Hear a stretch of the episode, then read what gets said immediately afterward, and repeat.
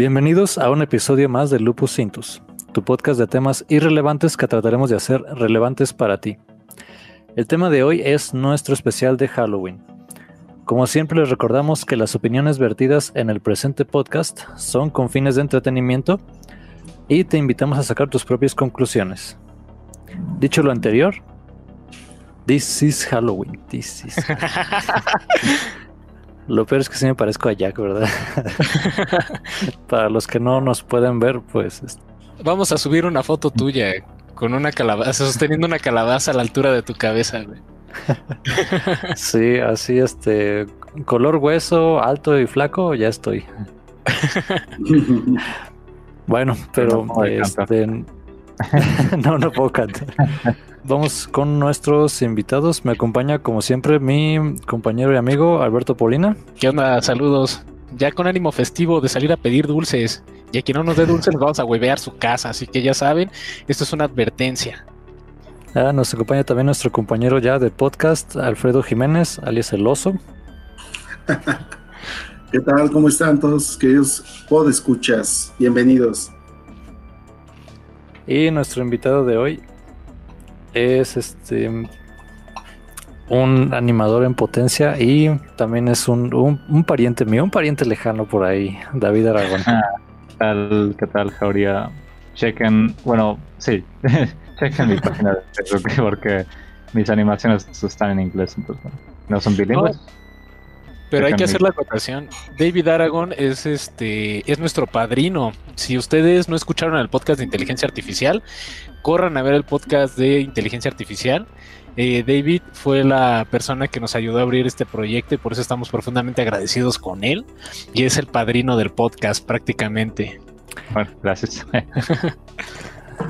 Sí, este, es tu obligación moral guiar a este podcast en su trayectoria espiritual. ¿Cómo es lo, del de los padrinos? Ah, pues ya me muero de ganas de decirle a alguien que, que cómo se atreve a pedirme ayuda en la boda de mi hija. Dale, pues vamos con con el tema. Como saben, es este Halloween y vamos a hablar acerca del origen del famoso trato o truco. Vamos a hablar un poco del Halloween en la cultura pop, datos curiosos y vamos a contar historias relacionadas a la noche de brujas. Entonces, bueno, empecemos por el principio con el origen del Halloween. Y bueno, em, como todas las buenas fiestas, creo yo, su origen es eh, pagano de la cultura celta, eh, conocida como Samhain, se pronuncia Samhain, y se celebraba al final del verano. Y se refiere a la fecha del fin de las cosechas y el año nuevo celta como el solsticio de otoño. su origen cristiano es la víspera de todos los santos, conocida como All Hallows Eve, celebrada el 31 de octubre según la tradición cristiana. Puta madre, pensé que este iba a ser otro podcast en el que no íbamos a hablar de religión ni a meter a los cristianos, ni a los romanos, ni a ninguna otra entidad, pero creo que no me escapo, ¿verdad, güey?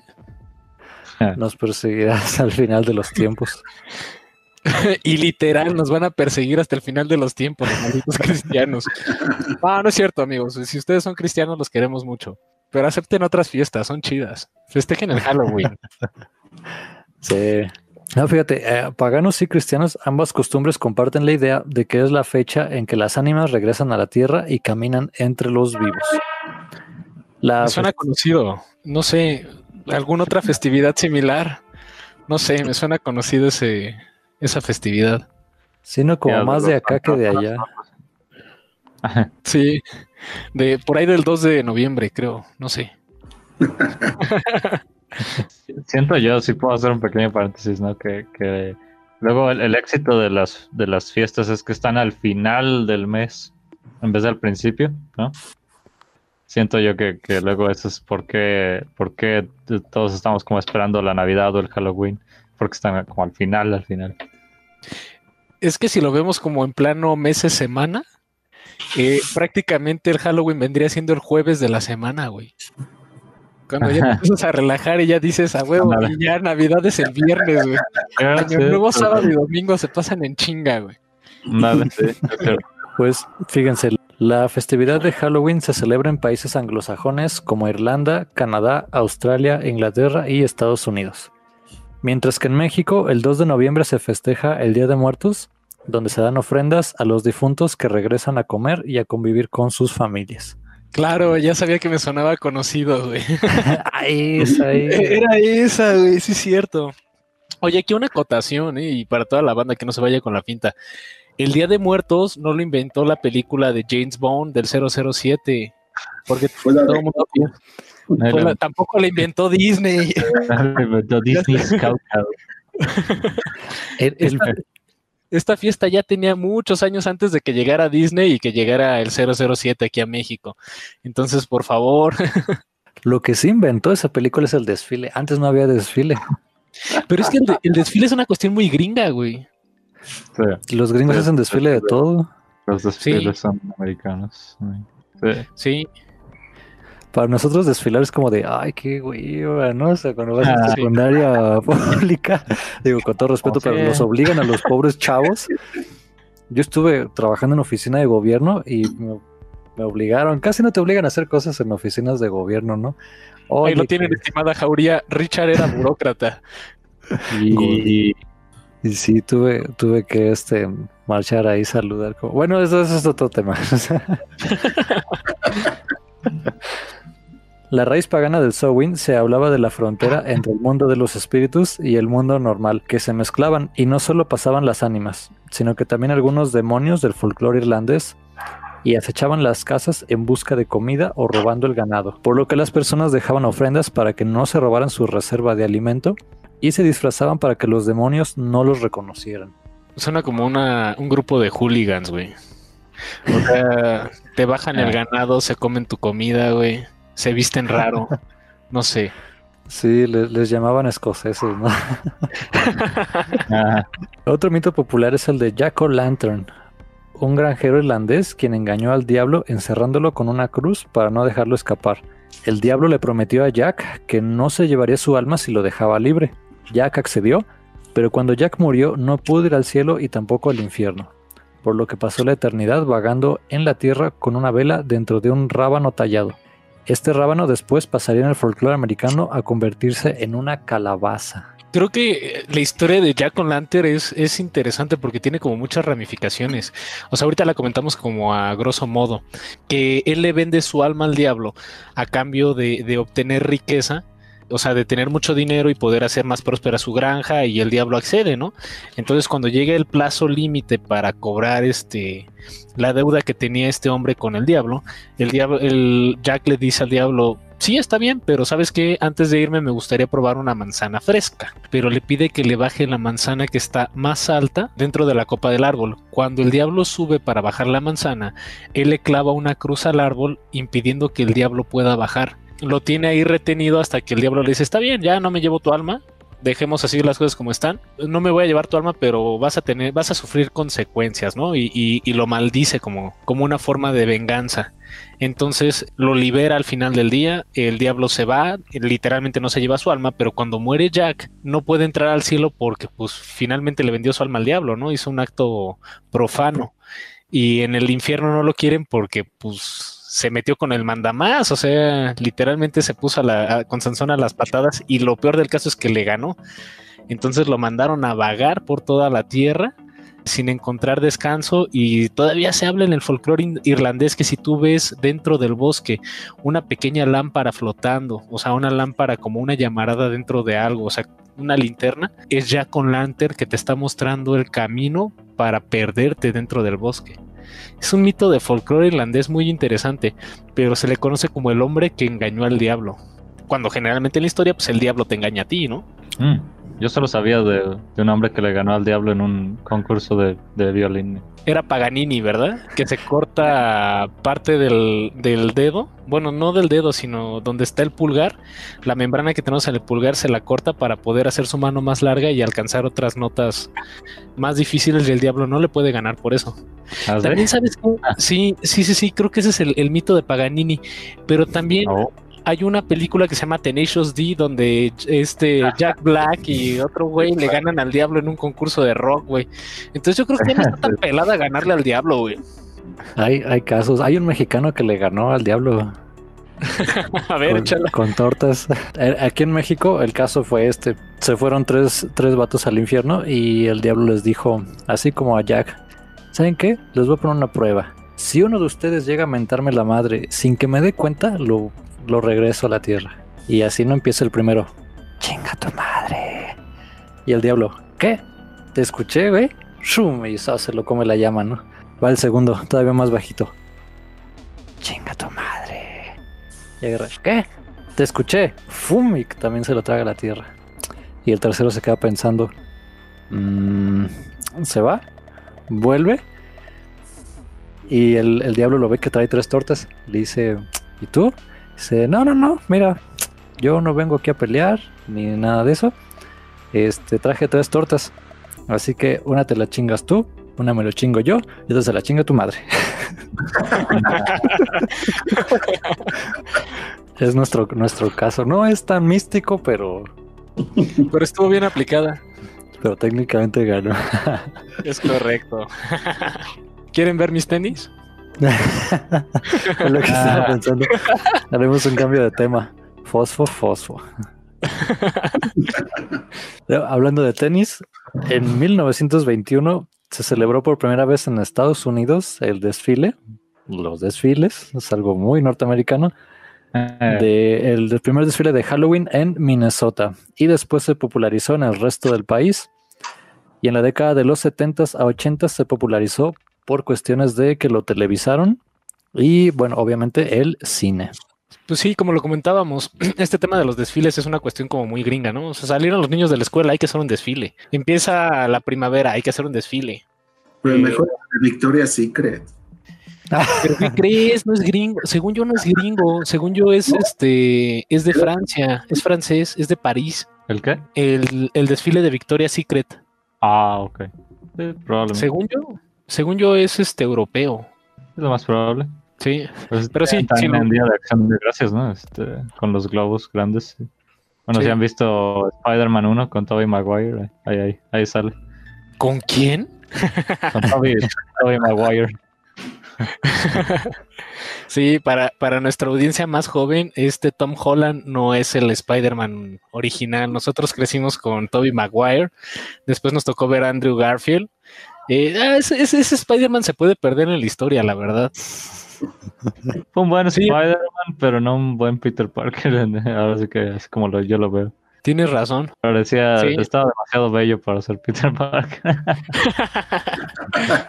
No, y el Tobey Maguire hasta le echaba caché en el bailecito, güey. O sea, tienen que ver esa escena de Tobey Maguire, este emo, bailando disco Sí. en las calles de Nueva York. es un meme muy famoso, sí. Pero sí, regresando al tema de los desfiles, sí es una como una costumbre muy gringa y yo creo que eso también lo quisieron plasmar en la película de, de el 007, donde hacen el primer desfile de Catrinas. Eh, realmente aquí en México no tenemos una festividad así como hacer un desfile por Paseo de la Reforma o Avenida Madero. Más bien se hacía como un concurso de altares en el Zócalo. Se ponían como altares gigantes y monumentales este, alabando los lábaros patrios de, de la nación. Y había gente que venía de varias partes de, distintas delegaciones y traían este comida, traían este, eh, pues sí, bebida, que es lo que se estila mucho aquí, tequila sobre todo, dejar ofrendas.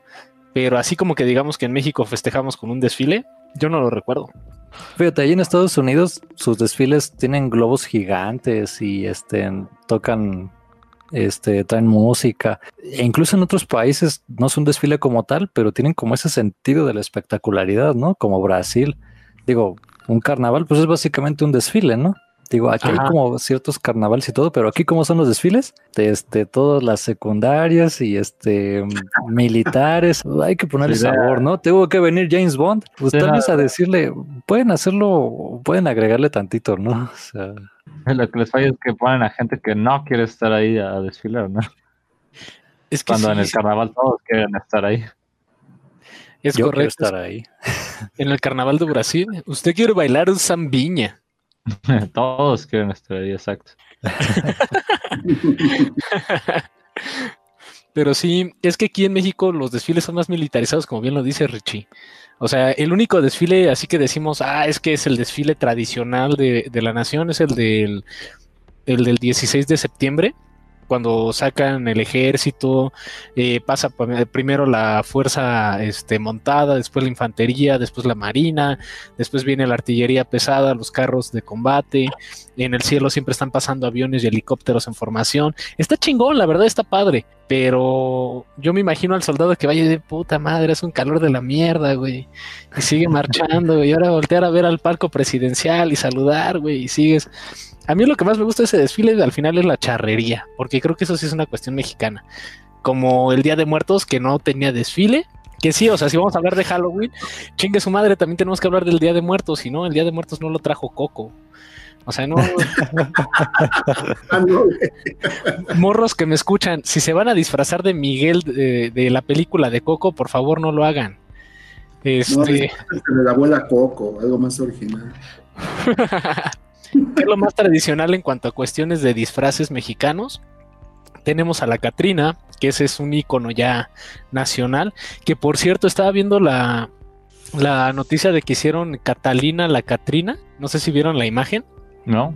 Haz de cuenta que yo creo que Canal 5 contrató un asesor de imagen japonés, güey, porque hicieron una versión otaku de, de la Catrina y, e hipersexualizada. Dices, güey, qué pedo, no es cierto. La Catrina que nosotros conocemos es la, la Catrina de Posadas, güey.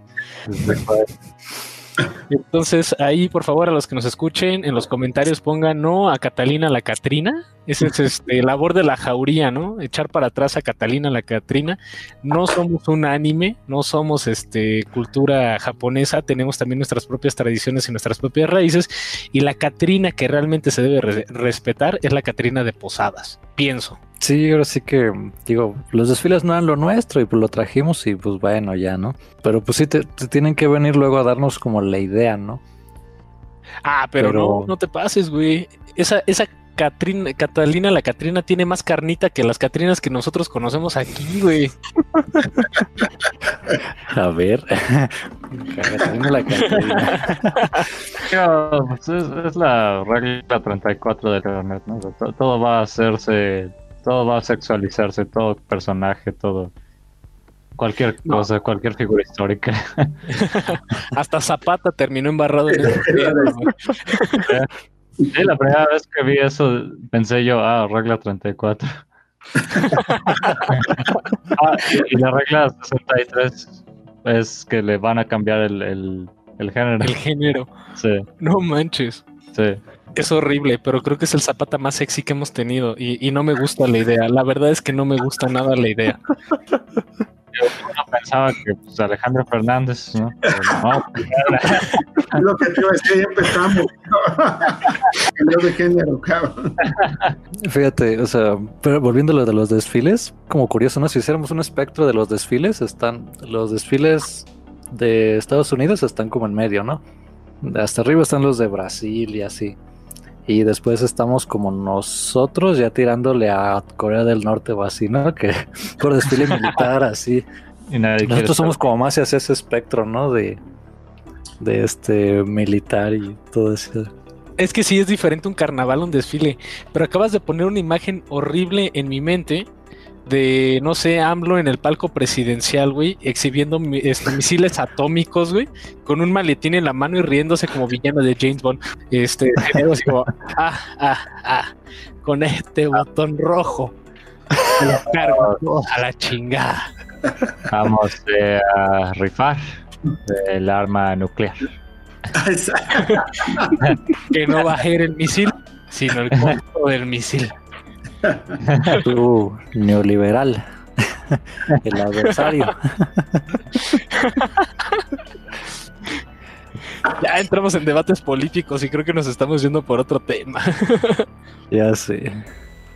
Eh, bueno, ¿quieren ver mis tenis? Son fosfo, fosfo. Eh, trato o truco.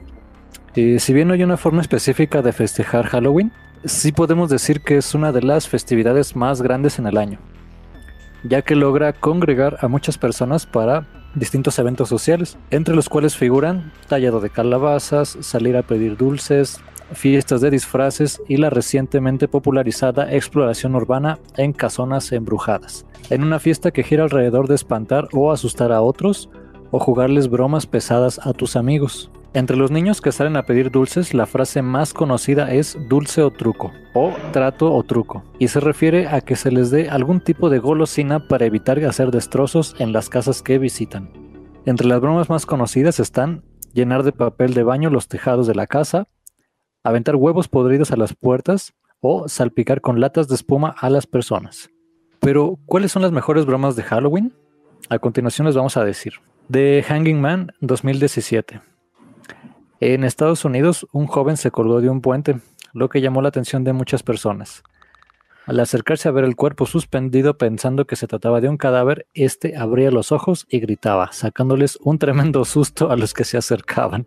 O sea, imagínate el nivel de detalle de esa broma, güey. Te haces pasar por un güey que se suicida en un puente y cuando te estás acercando, llamándole a la policía, el cabrón te grita en la cárcel, ¡ah! No mames, o sea, creo que la mejor broma planeada de Halloween de Hanging Man. Por favor, que no se pierda la bonita costumbre de hacer bromas a sus amigos en esta festividad.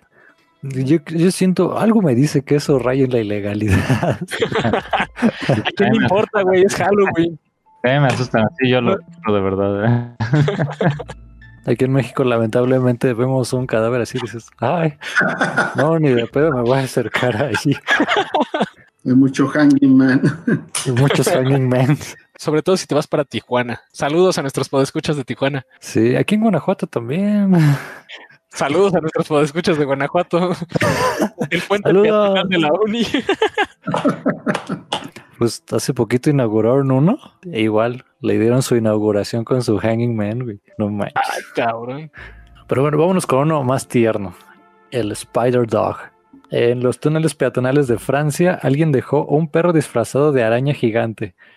Y cuando la gente se acercaba, el perro los correteaba con esa siniestra figura de una tarántula gigante. Buenísimo. Los videos que están en internet son buenísimos, güey, pero yo no puedo evitar pensar en qué harías tú si te pasa eso. Y eh, conozco mucha banda que va a decir, no, yo me quito el pinche cinturón y me agarro a pinches cinturonazos a la pinche araña gigante o lo que se me deje venir. Güey, cuando estás en el momento, güey, corres, cabrón. Corres. Como dicen todos, son machos hasta que la cucaracha vuela. ¿no? O la araña gigante en este caso. Hasta cambias de género. cabrón. Sí. Ay, mi, una, una persona que yo una vez quise mucho le tenía fobia a las arañas. Esto hubiera sido genial. Es más, voy por mi- voy a, voy a hacerme un disfraz de, de este De tarántula. tarántula y voy a sí. Güey, es Ah. que no estás pensando claramente, cabrón. Si algo nos ha enseñado Malcolm el de en medio es que no te tienes que disfrazar, güey. Tienes que conseguir un chingo de arañas, güey, ir a su casa y llenar su casa de arañas, güey. Próximamente en Lupus entonces. Ah, no, espera. Oye, pues, fíjate, hablando de Malcolm, eh, los Scary Clowns, que fue todo un fenómeno, eh, muchas personas se disfrazaban de payasos siniestros y junto a otro actor fingían una ejecución pública, dejando atónitos a los que presenciaban el acto, para después corretearlos desenfrenadamente. También eso pasó en Celaya, güey. Yo me acuerdo que en... Sí, no, sí, fuera de mamada. En el... En el aburrera que está en Francisco Juárez. Ahí una vez llegó la policía porque estaba un cuate disfrazado de payaso y correteaba a la gente con un cuchillo de cocina, güey. Su mecha. Eso no me enteré. Sí, estuvo cañón, pero sí hubo como una fiebre de, de Scary Clowns en varias partes del mundo. Eh, bueno, muchos este, lo hacían como broma, pero cuentan que hubo casos donde sí terminó en tragedia. O sea, eh, no eran payasos que nada más iban a espantar, sino que también cometían actos delictivos y más específicamente asesinato, güey. Como broma ya está muy pesado matar a alguien. Banda, piénsenlo. No hay que llegar tan lejos. Digo, mi Que lo hubiera pensado. Hay muchos videos de cámaras que tienes instaladas en tu puerta, en tu puerta, donde precisamente se ve ese tema de que llegan payasos así, bueno, gente disfrazada de payaso, y pues sí te meten un pinche susto cabrón, ¿eh? O sea, porque sí son muy maníacos estos güeyes. Me imagino que, que lo hicieron en estados donde no hay mucha, Sí. donde hay mucha regulación de las armas. había, había un asesino en serie, ¿no? Que se. eh, John Wayne Gacy, güey. Ya me acordé Ah, del nombre, sí. güey. La sí. Sí, todo el mundo piensa que el, el tema de la colorofobia, miedo a los payasos, viene de la película de eso. Y no es cierto. No viene de la película de eso, viene de, de John Wayne Gacy. Sí, su caso está cañón. Está feo. Paraba con un revólver que primero sacaba un letrerito que decía Bang, güey. Se llamaba Pogo, güey, el, el payaso. Era, era su, su nombre de payaso, era Pogo. Y bueno, lo sé porque en la película de Joker del año pasado, el club de comedia se llama Pogos y es una referencia a John Wayne Gacy. Qué buen dato, Dave. Qué buen dato. Gracias. Mm, bueno, la última broma que les tenemos recomendada es de Phantom Drone. Eh, es un video en YouTube de... De hecho hay varios, pero hay uno en especial que es un cuate que disfraza a su dron como de, como de parca. Entonces se ve la, parca así, este... O sea, está eso pequeña, pero... Pero la, la, la lanza a volar entonces se ve así, este, la parquilla volando. y este, a pesar de que lo saca a mediodía y y todo, sí, empieza a corretear gente y hay unos que sí le corren acá. Ese- eso está bueno, está divertido. No, güey, es que no importa la hora del día, güey. Si te persigue la parca, huevo, le corres, güey. De ahí nace la frase, güey, como alma que se lleva el diablo. Sí, aunque te persigue el, el luchador profesional, de todos modos le, le corres. ¿Cuál es la mejor broma que le han hecho a sus amigos fuera o dentro de Halloween? Pues no sé si cuente como broma, pero yo les repartía condones perforados o con agujeritos a mis amigos el día de Halloween. La bronca es que te quedaste con uno. Ah, ¿Quieren ver mis tenis? Sale, pues eh, vámonos con Halloween en la cultura pop. Eh, hoy es una de las festividades más aceptadas en el mundo y hay toda una industria alrededor de ella. Pero en la actualidad, ¿qué significa Halloween? Para muchos es la oportunidad de dejar de ser quienes son y ser alguien más o algo más. Pero ¿de dónde nace esta idea? La llegada de Halloween a otros países, eh, la idea principal es que ha sido progresiva, junto con la cultura norteamericana eh, sobre todo con las películas y música, por ejemplo, Thriller de Michael Jackson. Y yo creo que un poco la estética del, del metal y otros géneros, ¿no? Que utilizan como toda esta simbología. Pues Eh, es- no- más, más que el metal, yo creo que sí fue como una. O sea, fue la alta aceptación. O sea, vamos a, a montarnos en, en Estados Unidos en la década de los 80s. Eh, 80s y 90s. Estuvo en auge la- las películas slashers. Y entre las películas slashers había una muy famosa que se llamaba como tal Halloween, la de Michael Myers. Y este, y literalmente era una persona disfrazada que salía a las calles a matar gente. O sea, que es como la temática de la película. Entonces ya puso como una del terror que puede haber dentro de esa fecha. un dato, un dato curioso sobre Halloween es que este John Carpenter, el director, quería hacerlo una antología, quería que cada año hubiera una película de Halloween, pero que tratara de diferentes cosas.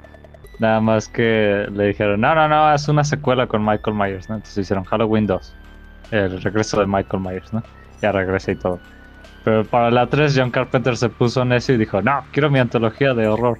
Entonces hizo Halloween 3, por eso es tan diferente, porque eh, si la han visto, la, la tem- temporada de brujas, algo así se llama. Sí, y, y es como, a mí me encanta porque es muy original y o sea, a mí me hubiera gustado pues que cada año tuviéramos una película de Halloween con un concepto diferente, con enemigos diferentes y, y todo esto, pero, pero ahora sí que no, no- falló en la, en la, en la taquilla. Ahora sí que el- los villanos de la tercera no son tan visiblemente reconocibles, pero la, pero la película es buena, digo, a mí me gusta porque es, es muy, muy diferente, muy original. Yo siento que de los grandes villanos y de los clásicos villanos que tuvimos en los años de los 80 creo que todos estamos en esa generación, o sea, de que crecimos con esa con ese estilo de películas tanto slasher. Este, sí se nos quedaron grabados nombres como Michael Myers, como este Freddy, Freddy, Freddy. ajá, y Jason, Jason. Jason Voorhees. Se me ve el nombre de Chucky. me acuerdo de Chucky, pero no me acuerdo cuál era el asesino que se metió en el cuerpo de Chucky, güey. fueron grandes íconos del cine de terror. Tanto que hoy en día el cine actual trata de emular películas del pasado o hacer refritos de esas películas para volver a despertar ese, ese fuego que había en, en las producciones anteriores. Y eran producciones súper básicas, o sea, efectos visuales, no digo malos, pero comparados con los de la época, este sí, o sea, hacer un remake, por ejemplo, hicieron una de Pesadilla en la calle del infierno. Hay una escena entre las películas de los 80s, 90s, donde entran como una fábrica y está una especie de perros Rottweiler, pero con cara humana. No sé si se acuerdan de esa escena. Y este, y la escena es espeluznante porque son caras totalmente deformadas, o sea, son horribles, pero se nota que le pusieron ahí una, una máscara al perro, pero quedó chingona la escena. Entonces, si lo hicieran con el CGI que tenemos hoy en día, con un deepfake, que también ahí recordarás, David, cuando hablamos del tema de inteligencia artificial, yo creo que la película levantaría un chingo. Y eran escenas sacadas de, o sea, de la visión más profunda del infierno, que sí te sacaba un pedo cuando estabas viendo la película. Sí, y ahora sí que hacer, hacer efectos por computadores es un arte, definitivamente toma muchas horas hacerlo y renderizarlo y todo este tipo de cosas. Pero efectos prácticos era, pues era, era como construir catedrales, ¿no? Es, es un arte un poco más, bueno, bastante más elevado y más complicado. A ver, y para no dejar pasar la oportunidad, ¿qué Terminator te gustó más? ¿El de los ochentas? o este de el más reciente? Fíjate que la de Terminator más reciente que he visto nada más es la 4. No he visto ni, ni la 5 ni la 6. Perdón, no este escuché eso y voy a hacer como que no lo escuché. sí, no, la, última que vi fue la 4 y sí, obviamente prefiero este, el, Terminator, pero porque hacer un, un, esqueleto de metal que se mueva pues es, es realmente difícil, ¿no? Pero si ves la cosa, por ejemplo, los efectos prácticos de, la cosa, bueno, de, de Thing, ¿no? Sí, sí, sí, sí, sí. Son, son excelentes. Sí, que también la trama era bastante buena, o sea, encuentran un bicharraco eh, espacial eh, congelado en un bloque de hielo, pero lo, lo, peligroso no era el bicharraco, sino que tenía como una especie como de membrana celular o de, de, mutación celular que al que se le pegara, o sea, haz de cuenta que de rato le das la mano a tu amigo y ya se empiezan como a mezclar se vuelve un bicharraco todavía más raro, o sea, algo completamente amorfo. Sí, sí. Bien, también esa, esa saga fue buenísima de Think, como dices, es muy buena, Dave. Sí, y no mucha gente sabe que es un remake. La, la de la cosa original eh, era una película de los 50, 40, algo así, en blanco y negro. Había otra que se llamaba The Bloop o La Mancha Voraz, le pusieron acá en español, pero era así, La Mancha Voraz. Ah. en español de España. y era la historia de una especie como de fluido gelatinoso que absorbía a la gente y mediante jugos gástricos la empezaba a consumir adentro de la misma mancha hasta que la integraba y las escenas eran completamente bizarras, o sea, ocupaban esqueletos de plástico para hacer la animación de la mancha moviéndose y digiriendo a los, los cuerpos en su interior. O sea, era una escena totalmente bizarra. Fíjate, antes de que se me vaya también la idea, yo quiero mencionar a Hellraiser y a. ¿Cómo se llaman estas películas? Hablando de Spider-Man, estas primeras películas de Sam Raimi. Ah, la, eh, la primerita de la cabaña. Evil Dead, ¿no? Evil Dead. También tiene unos efectos que están cagadillos. Pero también hicieron un remake en los 2010, no sé qué. Y ahí sí el trailer yo sí lo veo y digo, ay cabrón. No, no. nope, nope, nope, nope. Es como platicando con una de mis primas. Estábamos, bueno, eh, a esta prima le gusta mucho la saga de, de Alien. Pero cuando le recomendé ver Alien el octavo pasajero este dice, es muy padre la película, la sensación que te da estar dentro de la nave es muy claustrofóbica, pero no entiendo una cuestión. ¿Por qué en Prometeo ya se habla de tablets, ya se habla de, de una tecnología superior, cuando ahí se ve como una tecnología media rudimentaria, dices, no, es que este, o sea, sí, la cronología va distinto, pero lo bello, o sea, lo magistral de los efectos que logró este Ridley Scott en esa película. Y no solamente fue Ridley Scott, estuvo apoyado de uno de los grandes este, genios del arte visual, que es este R.H. Geiger. Este, fue darle una forma al xenomorfo que fuera un monstruo, pues no decimos un monstruo invencible, pero un monstruo que como ya no es algo, es algo que escapa totalmente a nuestra imaginación, eh, te da un terror nada más de verlo. O sea, literalmente la magia de esa película es ver al xenomorfo moverse. Tiene movimientos muy humanos, pero en un cuerpo totalmente este, deformado raro, un cráneo súper largo, una boca dentro de la boca o la lengua tiene como mandíbulas.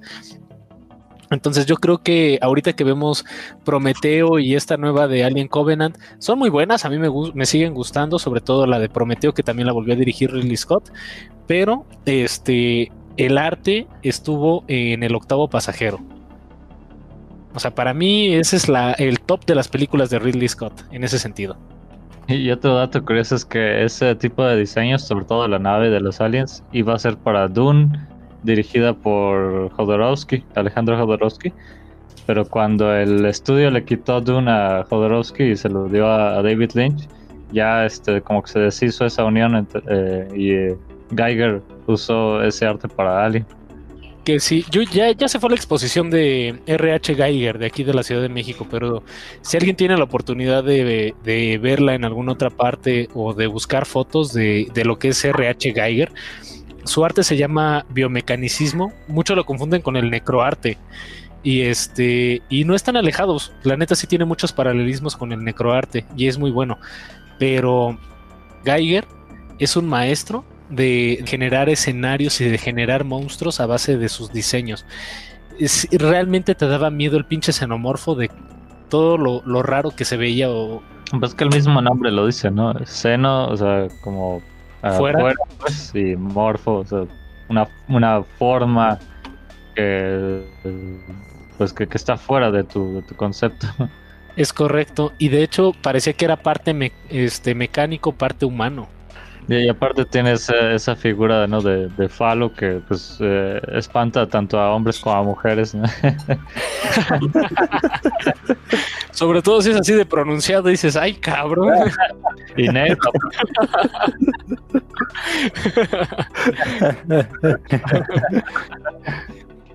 bueno, eh, ¿quién quiere ver mis tenis? Foso, foso. Evolución de los disfraces. Eh, no sé si sabían, pero el origen del disfraz es en la cultura celta. Y su objetivo era pasar desapercibido entre las almas que deambulaban en las calles. En un principio se buscaba que los disfraces fueran como un icono de terror. Pero hoy en día hay toda una industria en relación a los disfraces y hasta se convierte en concurso, ¿no? Eh, los disfraces de los niños por lo general tienden a ser tiernos eh, o algunos ya son calidad Hollywood, ¿no? Los disfraces de los adultos mm, tienden a variar según la situación. Lo que sí tienen todos es que vienen de China y están hechos de poliéster. ¿Sabes qué otra cosa viene de China y da miedo? ¿Ustedes cómo ven lo de los disfraces? Yo he visto fotos de disfraces de los años 20 o así. Y sí están creepy, así. Este es como. De hecho, una de las cosas que con las que más me quedo es de que generalmente se disfrazan del icono de la cultura pop que está saliendo en ese momento. Hubo una temporada en que todas las niñas se disfrazaban de Harley Quinn. Este, fue la Elsa del año pasado. ¿Cuál fue, ¿Cuál fue como el primer icono así como de ese estilo de disfraces? Si mal no recuerdo, fue Charlie la fábrica de chocolates, pero Charlie de, Johnny Depp. ¿Mm? Después la del exorcista. Jason. Jason Borges, sí, también fue así como icono. ¿Sabes cuál fue el disfraz que yo también vi? Hasta yo pensé en disfrazarme y después vi un montón de gente disfrazada de eso y dije, no, ya no quiero. El Joker. A huevo. sí, güey. El, caballero, de la, noche. caballero de la noche, sí. sí. Sí, de hecho fue como de los más ocurridos ese disfraz. De hecho, casi casi llegabas a la tienda de disfraces, busco algo original y te decía el, el de la tienda, déjeme adivinar, joven, quiero un disfraz del Joker. Después cuando, cuando, cuando uno más se pone su, su, su maquillaje y después llegaba tu vecino mamón que sí se mandó a hacer su traje desastre así morado, todo naco, y dices, oh. pero, pero se, lo- se mandaron a hacer trajes, es como, un traje de Juan Gabriel y con eso das. Ah, El Divo de Juárez. No, sabes, sabes yo de qué me quería disfrazar, pero me falta, me falta complexión de Kratos, güey. a cualquiera le falta complexión. Sí, no, pero uno también de los que fue socorrido y no fue tan, tan en la, tan en épocas recientes. ¿Se acuerdan de la película del Cuervo con este Brandon Lee, el hijo de, de este Bruce Lee? Fue uno de los mejores disfraces. Es más, antes del icono de terror o, como el Joker lo quisieron plasmar como el antagonista principal de todas las películas, creo que el antihéroe por excelencia fue el Cuervo. Sí, es que ahora sí que creo que lo- los, los disfraces más sencillos son los luego lo- los, más ocurridos, pero, pero sí tiene que, que tener una buena película detrás también para amplificar. Porque el disfraz de Freddy creo que pues, está, está medio difícil, ¿no? Este, tienes que tener la, el guante y eh, la piel que Y la así- cara, que- y la cara quemada. Yo la Ah. neta no me pienso quemar la cara para hacer un pinche. Yo, yo con el acné que tuve ya estoy cacarizo, güey. ya ya No, estoy dijimos- narizón y... Eh, Nel, al principio del podcast dijiste que te ibas a disfrazar de, de Jack, pero no Jack el destripador, sino de Jack el de, el de Tim Burton, güey. Jack Skellington. Oigan, ¿y ustedes correrían una carrera este, así disfrazados? Nada más que me persiga un pinche zombie, güey. Pues esta es tu oportunidad. Bueno, ahorita no, porque. Pero ah, otro de los fenómenos más aceptados de Halloween es la Zombie Race, que generalmente se celebraba lo más cercano el 31 de octubre y se formaban dos equipos, uno de humanos y otro de zombies. Y consiste en correr alrededor de 10 kilómetros escapando pues, de los zombies, ¿no? Una Oh, bola de teporocho. Vamos a armar una aquí en la colonia. padre. Dame un peso. se Te digo supongo un peso, este- dame cinco. este año los, los humanos van a ser los que apoyan a Trump y los zombies van a ser los de Antifa, ¿no? Pero sí, la Zombie Race fue, fue todo un evento. De hecho, bueno, salvo por este maldito año, El año pero la- El año que viene es 2020 bis, así que aguántate. segunda parte, güey. Como una mala secuela de película de terror, güey. 2022, güey. Más 2020 que nunca. Yo, yo no me imagino si. Bueno, yo no corro y creo que ninguno de los que estamos aquí corremos. A menos que te persiga un zombie. Sí, era la regla número uno de Zombieland, cardio. Sí que me puse a pensar. No sé si siguen a Broso en su canal de YouTube. Bueno, no sé si les gusta. Este, sé que es de. Sé de que se ve raro ese güey. Yo sé que se ve raro, pero no es un zombie, Richie. Es un payaso. No, pero, pero lo veo hablar y, y de repente se le ve cómo le corre el maquillaje. Entonces dices, imagínate uno corriendo. Vas a llegar así todo. Es que tiene la cara derretida. Dice, no, es que es la corretiza. Güey, eso, eso pone otro nuevo nivel, güey. Payasos zombies correteándote. Hollywood, si estás escuchando este podcast, güey, ahí te dimos una muy buena idea para una película de terror. Hay una película de culto llamada Payasos Asesinos del Espacio Exterior y o sea, es, es completamente irónica, o sea, sí sabe lo que es, sabe, sabe que es una premisa tonta y así. No la he visto, nada más sé que, que es de culto. Pero ¿son zombies los payasos? Ah, pues son del espacio exterior y, y, y creo que comen carne algo. Ah, ok, no son zombies, pero son extraterrestres. Eh, Igual me gusta el concepto. Pues bueno, ¿quieren ver mis datos curiosos? Mejor tus tenis. Oh, shit. no, fíjense, volviendo a lo de los payasos. Curiosamente, el Halloween, eh, como todo lo bueno, está prohibido en algunos lugares. Aburridos. pues. Eh, y una de esas razones tiene que ver con los payasos. Pero bueno, vámonos con los datos curiosos. Eh, lo primero es que para el cristianismo protestante eh, condenan festejar Halloween. Esto nosotros lo sabemos por unos vecinos que cada año sin falta nos... De alguna manera tienen de, decirnos, no chavo, no, te vas a ir al infierno. Y nosotros así o sea, era la clásica casa en la que tú ibas llegando disfrazado de, ¿cómo se llama? De Chiqui Drácula. la vasita de plástico. Y en lugar de darte una paleta, un chocolate, te daban un panfleto de Cristo y una barra de granola. No hagan eso, buen pedo. Sí, también lo sufrí, Richie. También lo sufrí. Ay, fíjate, acá como buen fraccionamiento, este, ya se empezaron a organizar y nada más los que se notaban en una listita ya eran los que daban, ¿no? Entonces ya dejamos de molestar a los cristianos. Ah, pues no, no me encontré una hoja hace poquito. Era una hoja carta, no te miento. La peor publicidad que así, este, era una hoja carta. Por un lado venía lo de eh, antiguos ex satanistas han dicho que el Halloween esto, lo otro, esto, lo otro, esto, lo otro. Y es como de, ok, señora, yo sé de satanismo y eso no es verdad. E, ex satanistas y ex brujas, ¿no? Entonces, como, ok, ah, sí. ¿le crees a, esas personas que, que creyeron esas cosas en su momento? No, y fíjate, eh, ¿cómo sé que son ellos? De un lado estaba eso y dije, ok, y volteé la hoja y había una, un, estaba un mensaje antiaborto, entonces dije, ah, no, ya sé.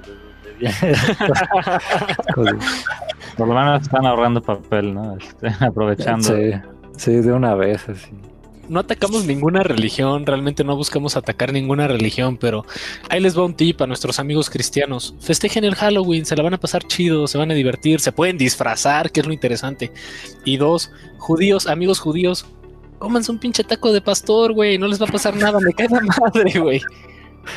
Son ricos, son deliciosos, el puerco no es tan malo como dicen. El puerco era, era malo entonces, ¿no? tiene sentido por qué estaba prohibido en ese entonces, porque pues, sí había muchos, muchos bichos, ¿no? Pero pues, hoy en día ya, ya todo está eh, sanitizado, no satanizado, sanitizado. Pastorero que se respeta te sirve unos tacos, ya sea de, de pastor, de costra, de este, una gringa. Y me queda madre que dices, sí regreso porque no me hicieron daño.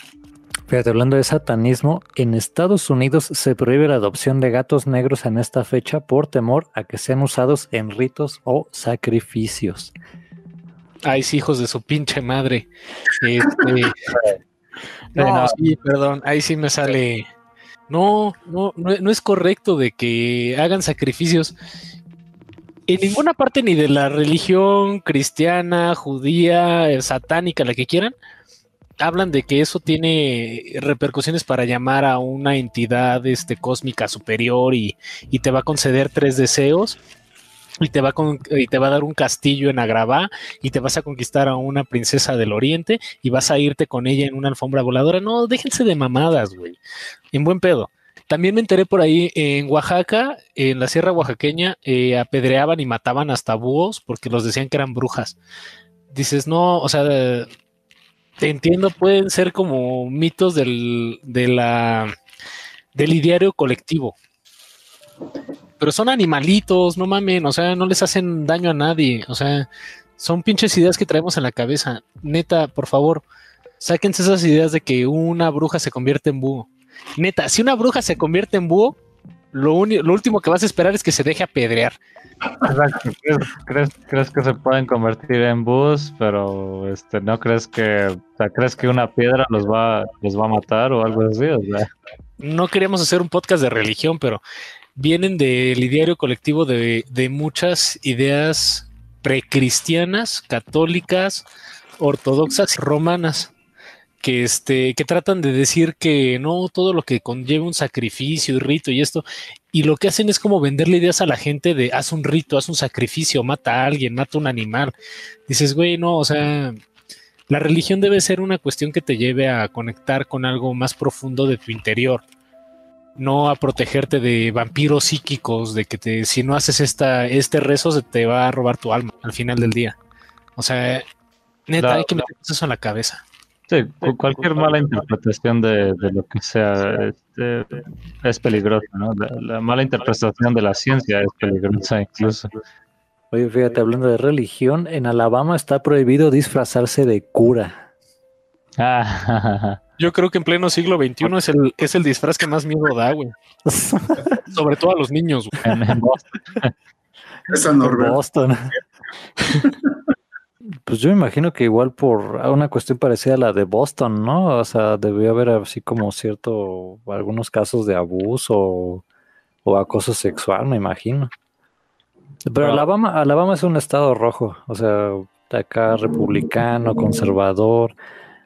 Ellos allá, este, no, te- bueno, un chiste así exagerado de Dave Chappelle dice, allá no tienen así reparo en ser racistas y eso está bien. Es como, buenos días, señor. Buenas tardes, buenos días, negro. Ah, Fíjate, en Madagascar se desentierra a los fallecidos y se les pone ropa limpia. O sea, una cosa es ponerles un altar, güey. Otra cosa es ponerlos en el altar con ropa nueva. Tatarabuela le compré unos tenis Jordan.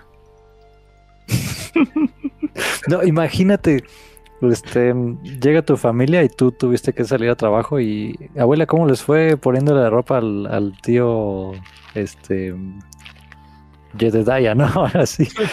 Bien, le puse unos tenis fosfo. ¡Mis tenis! ¿Le pusiste mis tenis al muerto? Sí. Dice, "No, ¿Sabes qué, es lo abuela". pe- ¿Sabes qué es lo peor? Que no le pudimos poner los pants porque salió corriendo. ah, O dijo, no, ni de pedo me voy a poner eso. Está cabrón. Pero sí, o sea, y, nos, y, y decimos, no, nuestra costumbre es la más extrema. No, aguántate, güey. Fíjate que sí, bueno, sé que no, no, bueno, no le envidiamos nada porque pues, todavía estamos, somos un, un podcast en vías de desarrollo. Pero Leyendas Legendarias tiene un capítulo del narco satánico, algo así. Y Ajá. dicen que aquí en México hubo una un grupo de narcos que tenían como esta cuestión del el enganga, sí. O sea, es parte de una religión, pero el ritual del enganga es, es eso y viene así de todo lo vudú africano. Y tienen que desenterrar un muerto y mo- moler el hueso, ponerlo en una caldera y empezar a hacer como un, un fetiche, ¿no? De, de todo lo que tú quisieras que, tener o que tenga tu fantasma. Entonces, los huesos, el alma de, de quien tú mm, sacaste, si le haces una enganga bien, se convierte en tu, en tu protector y todo ese show. Está muy bueno. De otros países, eh, en Japón, el Halloween es una festividad como un poquito más para adultos. Este tiene como un, un tono, pues, a ellos lo que les encanta es disfrazarse y se dice que tiene como un poquito un tono erótico. Pero yo me pregunto, ¿en Japón qué no tiene un toque erótico? Güey, hasta el sushi. ¿Cómo? les encanta disfrazarse y sí, ellos son maestros en eso. Sí, de hecho, le- le- una de las grandes industrias del disfraz son los cosplay. Que luego ves cada cosplay y dices, eh, ¿de qué te disfrazaste? No, es que soy Hashira Takumoto del personaje de tal serie. Ay, cabrón, a ver, aguántame tantito, cabrón. Háblame de Batman, de Robin y de Superman. No he visto tantas series en mi vida hasta el momento. Si te una morra vestida de, de colegiala japonesa y es como, ah, ¿de cuál anime eres? Y el otro, no, pues de cuál anime no soy. Exacto. Sí, Exacto. Soy Sakurama Hinira del, de la serie Omeo wa Nihongo de temporada 2 y es como Temporada 20. oh, temporada 20, sí. Sí. De no está chido. Chido, chido. Oh, está chido, está su puta madre. chido, todo chido. Oh, su madre. Eh, fíjate, otro dato curioso es que, según algunas estadísticas, es la fecha con más asesinatos en todo el año. Regresamos a Ah. la purga, hijos de su reputísima madre. Y buscaban una fecha para que todo el crimen fuera legal. Güey, tienen Halloween, perros. A- Algo, algo pasa en esta, en esta época. Es que neta, güey, o sea, como lo hablamos en la purga, la gente necesita sacarse o se- bueno, no, no, no estoy, no con esto estoy diciendo que está bien la purga, porque me escuché muy eufórico en el tema. Un poquito. Pero a ver, pero a ver, piénselo. Banda disfrazada, usando armas, y es el- la noche del año donde hay más homicidios, güey. ¿A qué te suena? se basaron en Halloween para hacer la purga. Sí. Sí, sí, sí. También como que todo este, toda esta idea de que los muertos o de que es una especie de. Pues sí, aparte, como que algo cae, ¿no? Entre. Eso es curioso, que, que culturas como alejadas en cierta forma, como la mexica, la, este, las culturas europeas, este, hayan coincidido como que en estas fechas tengan sus celebraciones de muertos, ¿no? ¿Coincidencia? No lo creo. No, igual dice hay algo en el equinoccio de otoño, de que como tal lo dice, ¿no? O sea, si se, se, acortan las fronteras entre el mundo espiritual y el mundo vigil o el mundo humano, en el cual los muertos sí regresan, güey. De hecho, hay muchas historias relacionadas al Halloween en ese sentido, o sea, de que gente que, que tiene falle este, familiares fallecidos eh, lo sueñan o tienen contactos con ellos de alguna u otra forma. Pero de eso ya hablaremos más adelante. Según estudios de la Universidad de Yale, también es la fecha con menos natalicios por el estado de ánimo de las embarazadas. Vamos con razón. con, con razón tanto misticismo alrededor de esta época, pues sí, casi no nace gente y, y, muere mucha gente. En 2010 eh, se rompió el récord Guinness de la calabaza más grande, bueno, la calabaza tallada. Qué bueno que claro, güey, ya me había espantado. ¿Cuánta fibra tuvo que comer ese hombre? No, aclaro, aclaro. en 2010, Scott Colley rompió el récord Guinness de la la calabaza más grande. Calabaza así de estas que, que naranjas, ¿no? Que. ya no le compongas, güey. Sigue con la idea, güey. Ya no le compongas. Una, una calabaza tallada, pues. ah, ah, ok. No una escultura, o sea, talló una calabaza de 800 kilogramos. ¿Ustedes han probado esa calabaza? No, güey. No, perdón, pero no. La calabaza naranja, yo ya nada más he probado un pie. De... ¿Y qué tal? Yo nunca lo he probado. No, las únicas calabazas que he probado son las las verdes, así con las calabacitas. Las calabacitas, sí. Eh, o, o así en guiso, ¿no? Sí, no, no, nunca he probado la la naranja. No, sí, tienes que. Ya, ya no puedo hablar con. ¿Quieren ver mis tenis? ¿Quieren ver mis tenis?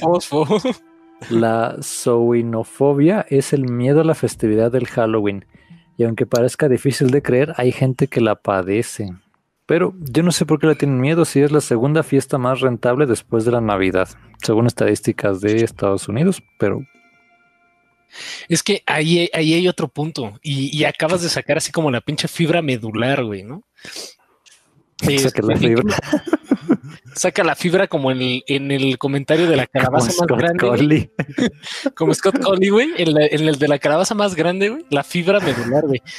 ¿En qué momento nuestras festividades se convierten en una cuestión mercadológica versus todos los ritos? O sea, ¿dónde se perdió el tema de los celtas, güey?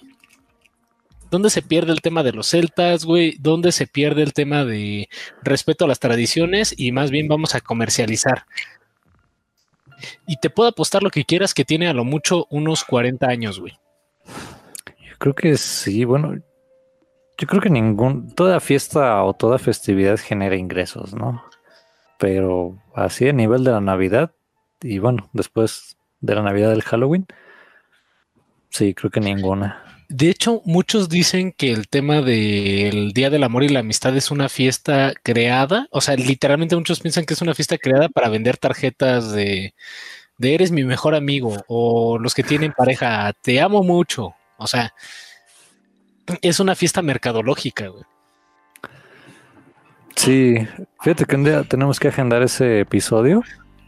Se supone que mm, el San Valentín está como relacionada o sus orígenes tienen que ver con una fiesta romana llamada Lupercalia. Sí, que por cierto podría ser la, festividad oficial de Lupus Cintus, ¿no? La Lupercalia sí tenemos que hacer una fiesta. Es más, querida Jauría, me pongo en modo solemne, pero la festividad oficial de Lupus Cintus va a ser las Lupercalias Entonces, pónganse a googlear de qué se tratan las Lupercalias y vamos a hacer una bacanal. No, no, me, me, me gusta tu idea. Y la Lupercalia estaba interesante porque de por sí los romanos eran unos loquillos, ¿no? Y esos vatos no tenían miedo a mostrar su sexualidad así abierta y llanamente. Pero creo que en la Lupercalia eh, salían los, los em, sacerdotes romanos de, de, más alto nivel con una vara y este, las mujeres se atravesaban en su camino y los otros les iban pegando. Digo, o sea, más o menos crédito, ¿no? Pero se supone que cuando les pegaban era como un símbolo de buena suerte. Pregúntales a ellas si no les dolía, güey.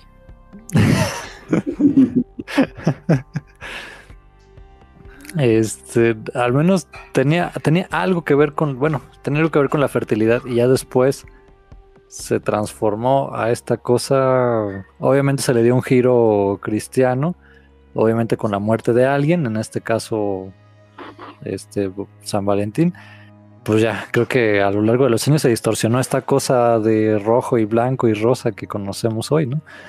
¿Qué momento? No, pero dilo, dilo como tal, o sea, las Lupercales era una fiesta donde se daba una especie de orgía en las calles y donde también Baco, el dios del vino, bajaba a la tierra con los mortales a derramar vino y bendiciones y, y este cuernos de la abundancia llenos de uvas para que la gente comiera, bebiera y se, reprodujera. Era una fiesta abocada, eh, bueno, a Venus, que en su raíz griega vendría siendo Afrodita, y, este, y a Dionisio, que en su raíz griega vendría siendo Baco. Entonces era una bacanal al final del día, donde la gente tenía orgías en la calle. era un pinche desmadre esa pinche fiesta. Oye, ¿venía a dar bendiciones o a hacer bendiciones? en el sentido latino de la palabra, a ambos. Oye, ¿venía a traer el cuerno o a poner el cuerno? En el sentido latino de la palabra, a ambos. Pero cuando se han perdido esas tan bonitas tradiciones que teníamos, chinga. Es que no somos romanos, güey. Ay, qué, Aquí en México lo más a lo que llegábamos era a sacarle el corazón a un cabrón y aventarlo en la pirámide del sol, güey. Y también era una bonita tradición, no sé por qué se quitó el juego de pelota, güey. Para hacer pozole. Mamá, ahorita vengo, voy a jugar pelota. No, ¿a dónde vas, chamaco pendejo? Quédate aquí en la casa. bueno, ustedes aquí preguntan, ¿creen que regresan los muertos en el equinoccio de otoño? Ah, pues no, no me ha, no me ha pasado a mí, eh, por lo menos no en el equinoccio de otoño. No, yo no considero que, regresen. Es simplemente pues un tema que tenemos nosotros de recordar y de que quisiéramos que vuelvan los, muertos, ¿no? Pero no, de que no, no vuelven. Yo sí siento que viene eh, en el tema tradicional de que si varias culturas alrededor del mundo hablan de que los muertos regresan, tiene algún simbolismo, tal vez no físicamente, eh, obviamente no físicamente, nos sacaríamos un pedo si regresan físicamente, pero sí hay como un todo un rito alrededor de eso y tal vez sea no una cuestión de que regresan los muertos, sino una temporada de, conectarnos con algo superior, ¿no? Como lo comentamos en, en podcasts pasados, ¿no? Tal vez hay una energía superior que nos dice que, que sí, que los, no los muertos, pero sí su recuerdo sí este, la sabiduría del pasado, sí sus este, tradiciones y, con añoranza los, los, vemos en ese momento y por eso hay todo un sistema de ritos, no solamente en la religión cristiana, no solamente en la religión celta, no solamente en nuestras religiones prehispánicas, sino en todas las religiones del mundo hay un tipo como de remembranza o de memoria hacia aquellos que se fueron y recordarlos como fueron. Es una buena tradición que tener porque normalmente en otros lugares hay, hay días para recordar a los muertos, pero, pero son como muertos específicos, ¿no? Como los veteranos. Que más, bueno, los muertos en las tragedias como el Titanic y 911 y así. Pero acá es más de todos, quien sea, no importa. ¿Sabes yo que siento que puede haber influido? Aquí en México, por ejemplo, no es tan notorio las estaciones, ¿no? Al menos no en gran parte del país. Pero, por ejemplo, allá en Estados Unidos, en Europa, donde sí se nota, ¿no? Este, el cambio de coloración en, la vegetación y todo esto, como que a lo mejor se... Bueno, les, ellos al no tener, pues, este conocimiento de todo lo que pasaba, como que sí se sentía esa atmósfera, ¿no? De, ay, yo siento que, que hay, hay, algo en el ambiente, ¿no? Y eso contribuía a su, a su misticismo. Es como el mito de Perséfone, güey. Eh, esta leyenda griega de que Perséfone es como la que trae la primavera y la primavera la entendimos como el ciclo de la fertilidad, el ciclo de la vida, que eh, es picada por una serpiente y se va al inframundo. Y en el inframundo conoce a Hades y Hades este, la desposa, ¿no? Se casa con ella. Entonces va la, la familia de Perséfone, va su padre, creo, y la trata de rescatar del inframundo y le dice Hades que no se la puede llevar, o por una razón no se la puede llevar a Perséfone. Y Hades eh, le dice, una vez al año va a poder salir Perséfone y, este, y ayudar a la Tierra. Y es el, el origen de la primavera, pero cuando Perséfone regresa al Tártaro al lado de su cónyuge, que es Hades, la naturaleza vuelve a morir. Y es como un ciclo de nacer y, morir y nuevamente renacer, que, ellos lo, manifestaban en ese cambio de estaciones, ¿no? Creo, creo que va por ahí la pinche idea. Bueno, la idea. va por ahí la idea, perdón. Ya tienes el puto marco teórico. Chingada madre. ¿Quiénes eran los que hablaban así? Como, demonios, negro, tienes la fórmula mal hecha. Era esta película de... Scary Movie, güey, yo creo. No, no, era con Jim Carrey. Que adopta tres, tres chicos negros y después crecen y están más grandes que él. ¿Cómo se llamaba esto? Un cuate así que tiene muy baja autoestima y, y termina adoptando tres, tres chicos este, afroamericanos y crecen. Digo, por accidente. No, Jim Carrey. La boda de mi se enamora de una güera. Ah, no, Mujer bonita.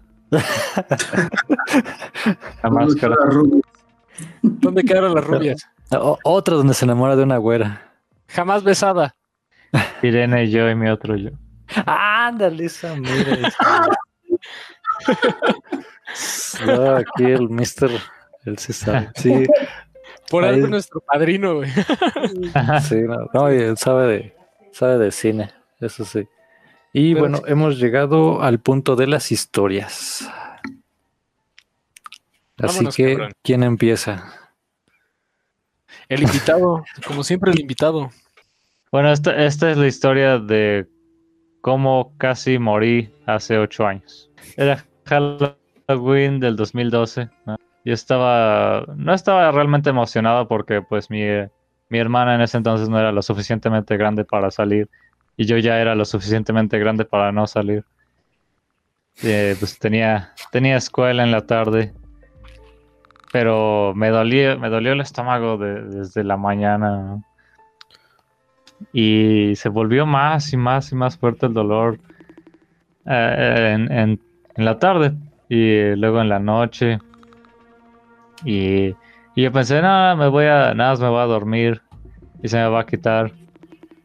No, pues que tuve, tuve varias pesadillas y el dolor no se iba y, desperté y, lo primero que vi era la luna y la luna era de esas grandes amarillas, así completamente completa, completa pues, grande y amarilla.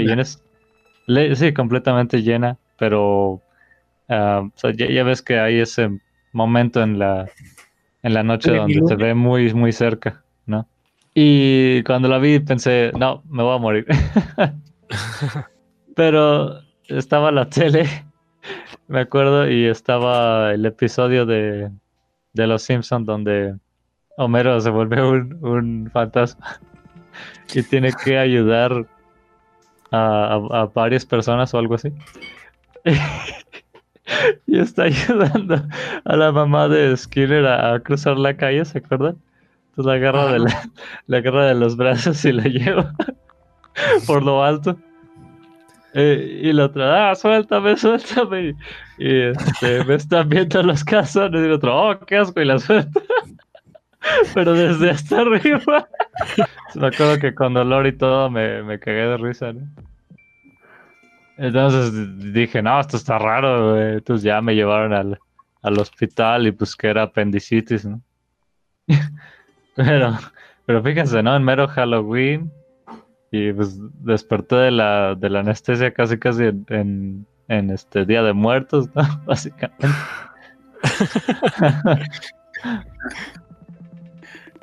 Está cabrón en la historia, porque me hiciste recordar una historia de alguien que se despierta y lo están operando. Pero luego, ah, pero, pero creo que eso va a operar para, eso va a estar para otro Halloween. Venga, cuéntala de una vez, Beto. Va. Este, la historia es así, o sea, literalmente una persona entra al hospital por una situación este, de un dolor intenso en el área abdominal que, que, que lo consume, que se pierde del dolor, ¿no? Entonces los médicos lo intervienen de emergencia, o sea, ya no hay más que hacer, hay que operar, hay que, hay que sedar a la persona y empezar la operación. Y dicho y hecho, se ponen manos a la obra, lo meten al quirófano, lo anestesian, literalmente lo hacen contar del 100 hasta el 1, mientras tiene la mascarilla de anestesia en la, en la nariz. Cuando este hombre pierde la conciencia, los médicos se disponen a abrir, a cortar y a sacar el área de la flexión, no sin antes haber hecho un análisis y un estudio de dónde era el dolor abdominal que sentía este hombre, por lo que determinaron pancreatitis y se disponían a cortar un pedazo del páncreas para poder subsanar el dolor que sentía esta persona.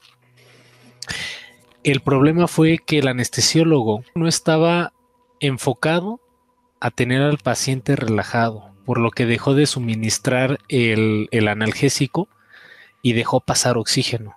A los pocos minutos, el hombre se despertó viendo su vientre expuesto, mientras varias personas movían sus entrañas y se dieron cuenta de que estaba en una, en una operación. La impresión fue tan fuerte que este hombre murió de un paro cardíaco en la sala del hospital. Una de las historias no es de Halloween, pero más aterradoras de la medicina moderna. Sí, ¿no? definitivamente. Qué bueno que no te pasó eso, amigo. Sigues aquí con nosotros platicándonos esta historia, pero me hiciste recordar esa, esa anécdota. Bueno, de, conmigo es el tema básicamente es de que yo soy una persona escéptica, digamos, de, de todos los temas paranormales.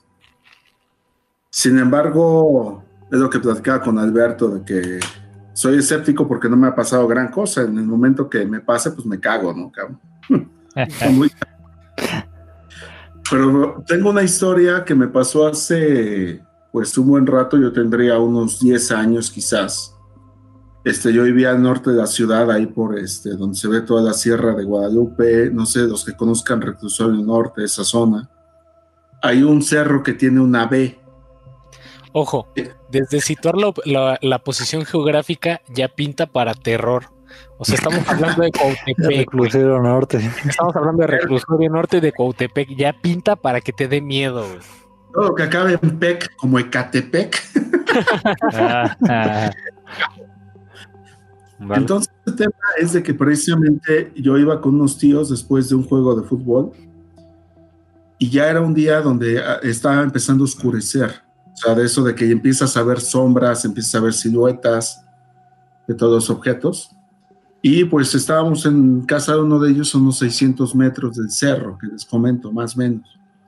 Cuando se prende una pequeña llama, muy bien formada, o sea, que muy bien formada dicha llama, como un tipo de bola de fuego con un copete. Y pues todos nos empezamos a preguntar qué, qué, qué es lo que está pasando ¿no? en esa parte. Y sin mayor explicación, este esta dama se empezó a mover dentro de la silueta del cerro, que se veía toda negra. Fuera de la silueta del, cerro se veía todavía un poquito claro que es el cielo. Y pues todavía hay como que escépticos, este, pues debe de haber un cabrón ahí con una fogata, ¿no?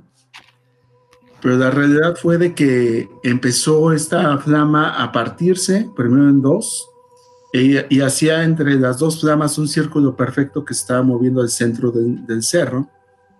Y posteriormente se fue particionando en más, en más elementos hasta que, bueno, empezaron a moverse por todos lados estos, y todavía estábamos como que incrédulos, ¿no? Pues eran de una pinche pachanga allá arriba, ¿no? Estos cabrones. Pero la realidad es de que empezó la flama esta a salirse de la silueta del cerro y a notarse que estaba flotando al 100%. O sea, digamos que este, esta historia para mí pues, ha sido lo, más paranormal que me ha sucedido. Y pues de ahí pues brincamos, por ejemplo, con todo ese escepticismo a la historia que ahorita tiene Avio de Hernández, que han estado publicando, que precisamente este cuate es de la Ciudad de México, y, precisamente pues ya ha pasado en su casa unos eventos bastante cabrones que si a mí me suceden, me cago, me cambio de casa o de país. Y este, realmente lo que ha estado pasando es que ha tenido eh, algunos eventos dentro de su casa que son inexplicables, al menos en los videos que nos muestran. Entonces le han movido sillas, le han movido, este, le, han abierto un libro que precisamente te, tenía en una mesa, se ve claramente en la grabación cómo lo abren. No, o sea, casi casi, a ver cabrón, yo estoy leyendo aquí, no me estés chingando. Y, tiene una habitación que es, este, digamos, como una, un cuarto donde se ve que tiene adaptado para un tema de hacer ejercicio. Y ahí aparece una silla donde tiene un oso grande de peluche sentado en esa silla. Parte la habitación, o sea, ya con toda, o sea, este cabrón, pues así que grabando como en una transmisión en vivo. Y precisamente entra a esa habitación y está el oso, pues ahora que ahí sentado en esa silla. Se sale, se vuelve a meter y el oso ya está en otro lado, cabrón. Entonces, este, de ese tipo de cosas que sí te sacan de onda, y te digo, yo que soy escéptico, o sea, muy, muy, para todo me estoy cuestionando, no, es que debe haber pasado esto o esto, o esto otro, que da una explicación del por qué. Pero bueno, durante el video sucede que está dentro de lo que es su sala comedor, algo así, y empiezan a tocar fuertemente una puerta, que es donde está este, esta zona de ejercicio que él tiene. Ese cabrón pues ya se mete, ¿no? abre la puerta de inmediato y no se ve nada. Ok, ahí pues así que uno dice, bueno, pudo haber sido una grabación, no pasa nada. Y está un costal de estos de boxeo que se está moviendo, se está columpiando. Y de repente él se mete al cuarto y se oye un portazo que le cierran precisamente la puerta de dicha habitación. Él se voltea y forcejea con la puerta y se siente eh, que alguien por fuera le está jalando, le está haciendo fuerza. Entonces este cuate pues ya finalmente puede abrir la puerta y no hay nadie. Entonces, o sea, como que son de estas cosas que, que pues te, te, sacan de onda. Este, ahora sí que hay poca, poco margen de explicación, o sea, que sí es interesante saber pues, qué está pasando en esa, en esa propiedad, ¿no?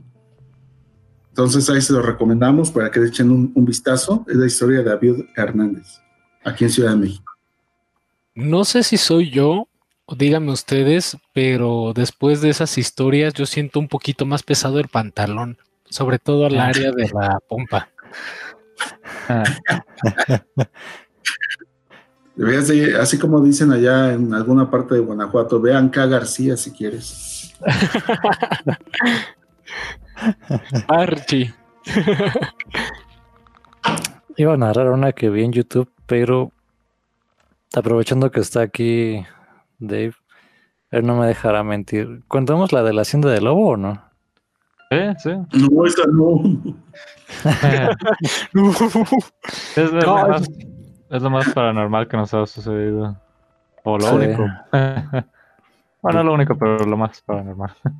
Yo con esa tuve. Sí. Yo no, yo no soy totalmente escéptico por eso. Nada más por eso, sí. Eh, y fíjate, después me enteré, gracias a leyendas legendarias. Por favor, collaboration, por favor. Échenos un fonazo, por favor. Lolo, escuchando Badía, esto. Lolo Badía. No un retweet. Un retweet, por pues favor. teléfono te marco, van a decir. Búscanos en nuestra página, Lupusitus. no, este, después me enteré por ellos que Querétaro, bueno, les contextualizo. y empiezo a contar. La Hacienda de Lobo es un lugar, es una hacienda que está en el municipio de Colón, allá en Querétaro.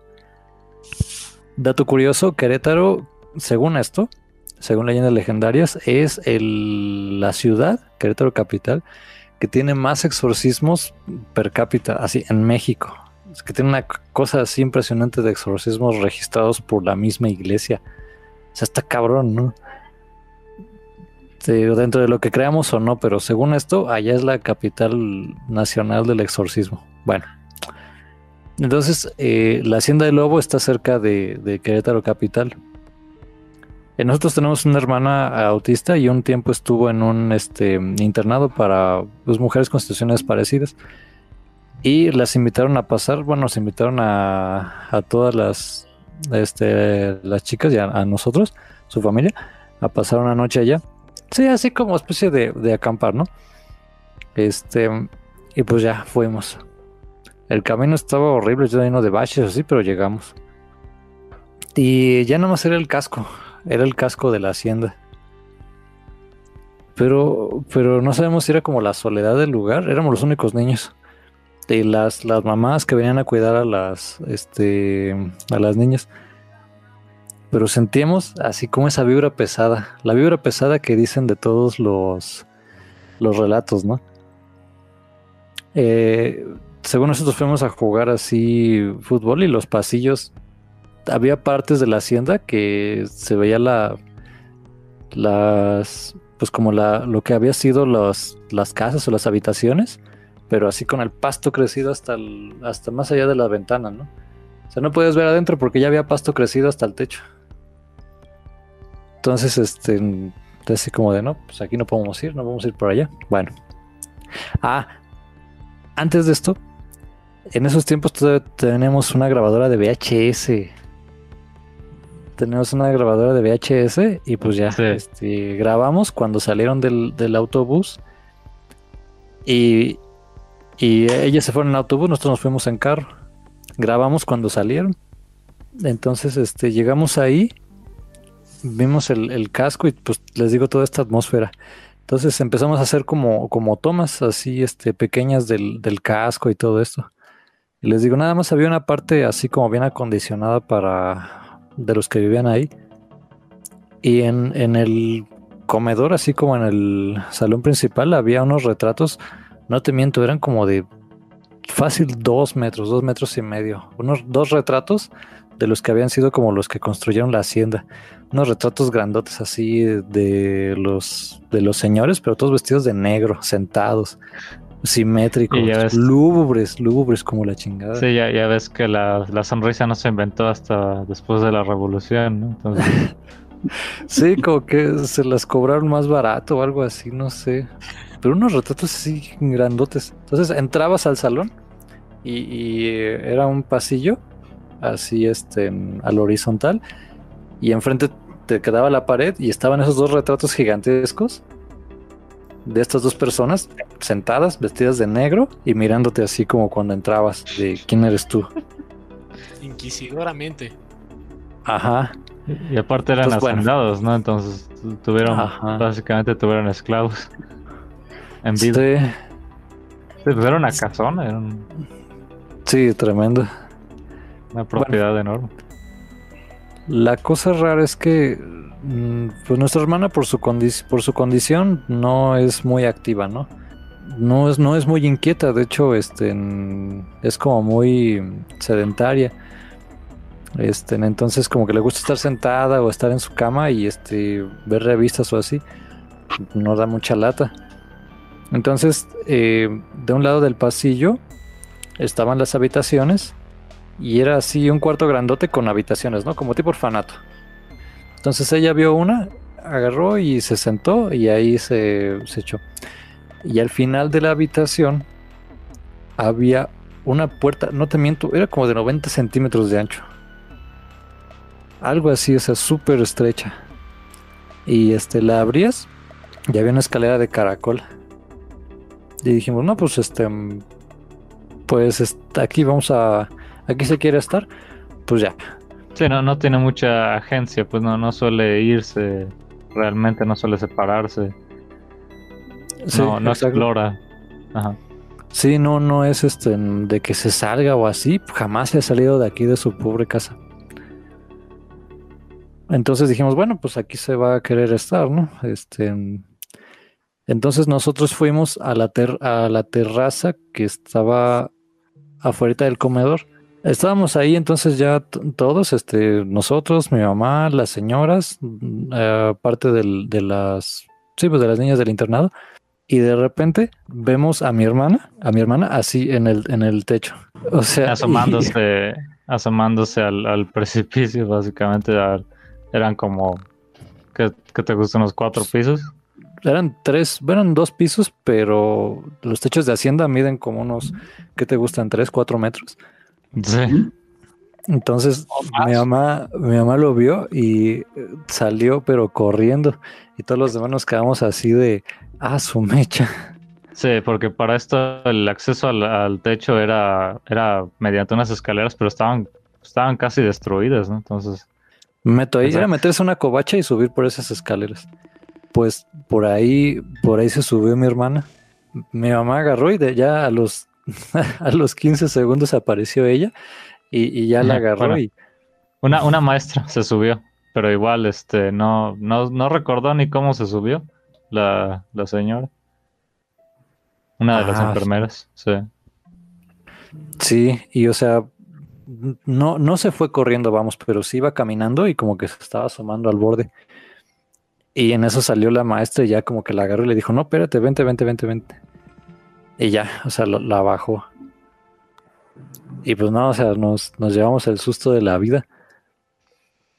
Pero te digo, o sea, nos quedamos como bien sacados de onda porque eh, se dice que ciertas personas tienen como esta em, sensibilidad, ¿no? A, a todo esto.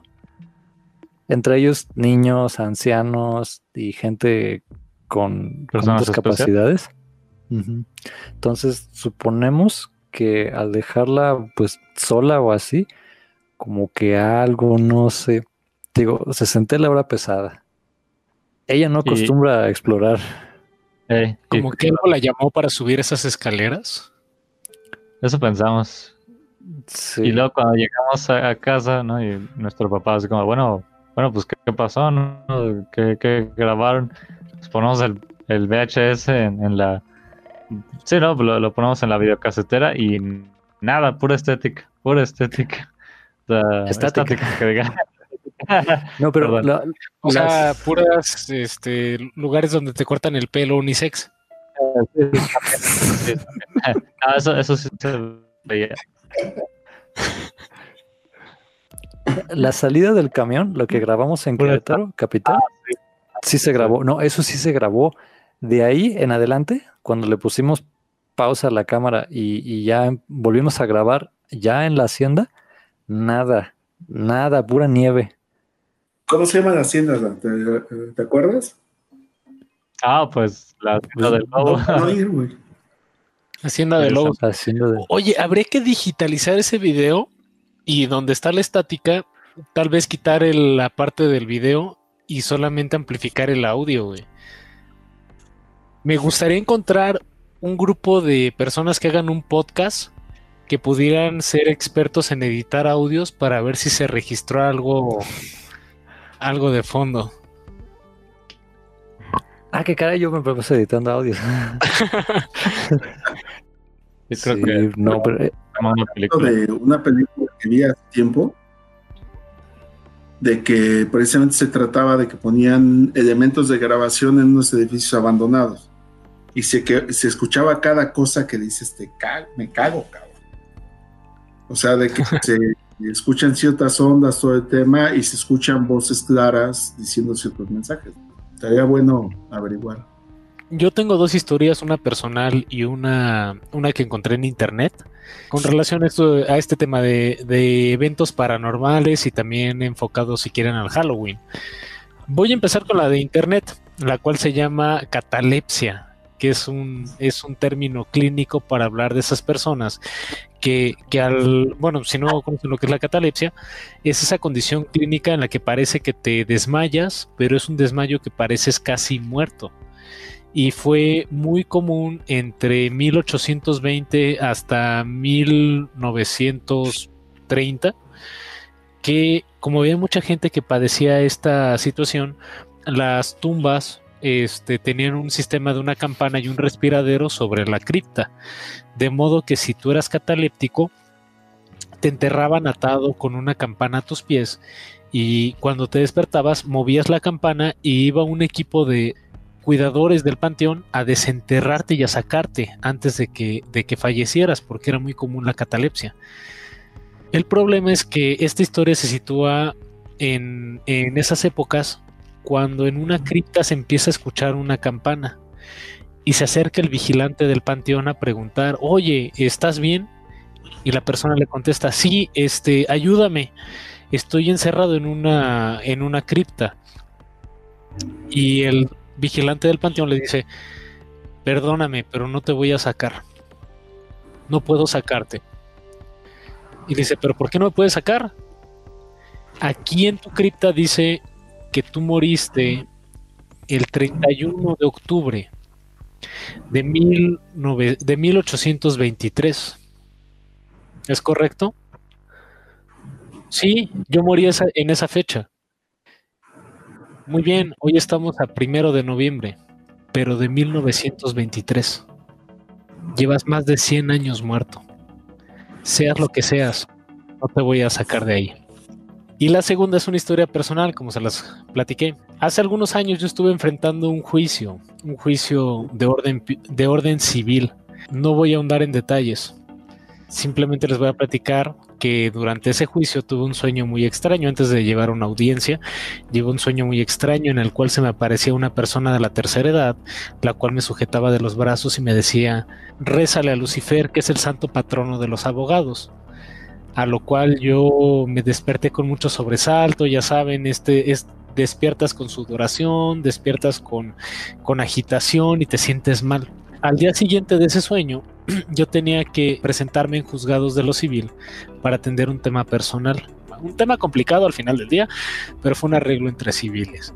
Este, pero una noche antes tuve ese sueño. Lo interesante fue que al día siguiente de ese sueño fuimos a juicio, este, presentamos el juicio y como tal, ni, eh, como pasa a veces en la justicia mexicana, ni para atrás ni para adelante, te quedas donde estás. Y pues fue una situación complicada para mí, yo estaba pasando una, una noche de suficiente estrés. Una de las personas que fue llamada a juicio fue mi papá. El juicio se celebró en la ciudad de Celaya. Después de haber ido al juicio, regresamos a la Ciudad de México porque mi papá y yo somos oriundos de esta ciudad. Mi papá hasta la fecha vive en Ecatepec y me dijo, este, hay de dos sopas, eh, o me voy a dormir con ustedes a la casa de tus tíos o donde tú vives, o me voy a dormir a mi casa, pero eso implicaría que te, te vengas a dormir con nosotros acá a Ecatepec. Le dije, bueno, yo me levanto mañana para ir a trabajar, yo no puedo ir este, a Ecatepec porque me queda más largo, más lejos de mi trabajo. Total que este le dije a mi papá que, que se quedara en la casa donde yo residía, le ofrecí una habitación y le comenté, oye, en, si en la noche tienes frío o algo, pásate al cuarto, aquí hay cobijas, pues bueno, tómalas y, sin problema, ¿no? Dio la madrugada y en la madrugada eh, sentí como alguien entraba al cuarto y se aventaba sobre la cama donde yo estaba dormido, pero no, no solamente sobre la cama, sino sobre mí, haciendo un peso y una fuerza increíble sobre mi cuerpo, al grado de la asfixia. Fue tan fuerte mi desesperación que manoteé hasta que me pude quitar esa sensación de encima. Cuando manoteo y empujo con todas mis fuerzas, me doy cuenta que, que quedo incorporado al pie de la cama. Y frente a mí había una figura negra, pero no negra como morena, sino negra, este, como el, como el tono negro, o sea, oscuro totalmente, viéndome fijamente. Y esta figura me veía con unos ojos azul celestes profundos, este, fijamente, y lo primero que se me vino a la mente es ya se metieron a robar, ya no me van a chingar mis cosas, ya valió madre, que se lleve lo que se tenga que llevar. Al poco tiempo mi sensación cambió de un terror normal que vendría siendo un asalto a, uno, a un horror paranormal, dado que esta figura flotaba unos cuantos centímetros del piso, al pie de mi cama, viéndome fijamente. Y lo que hice fue, eh, bueno, si me conocen un poco aquí en Lupus, entonces es que yo no soy una, una persona completamente religiosa. Empecé a rezar y cuando empiezo a rezar el Padre Nuestro, esta figura se empieza a reír. Empiezo Es a porque no te lo sabía.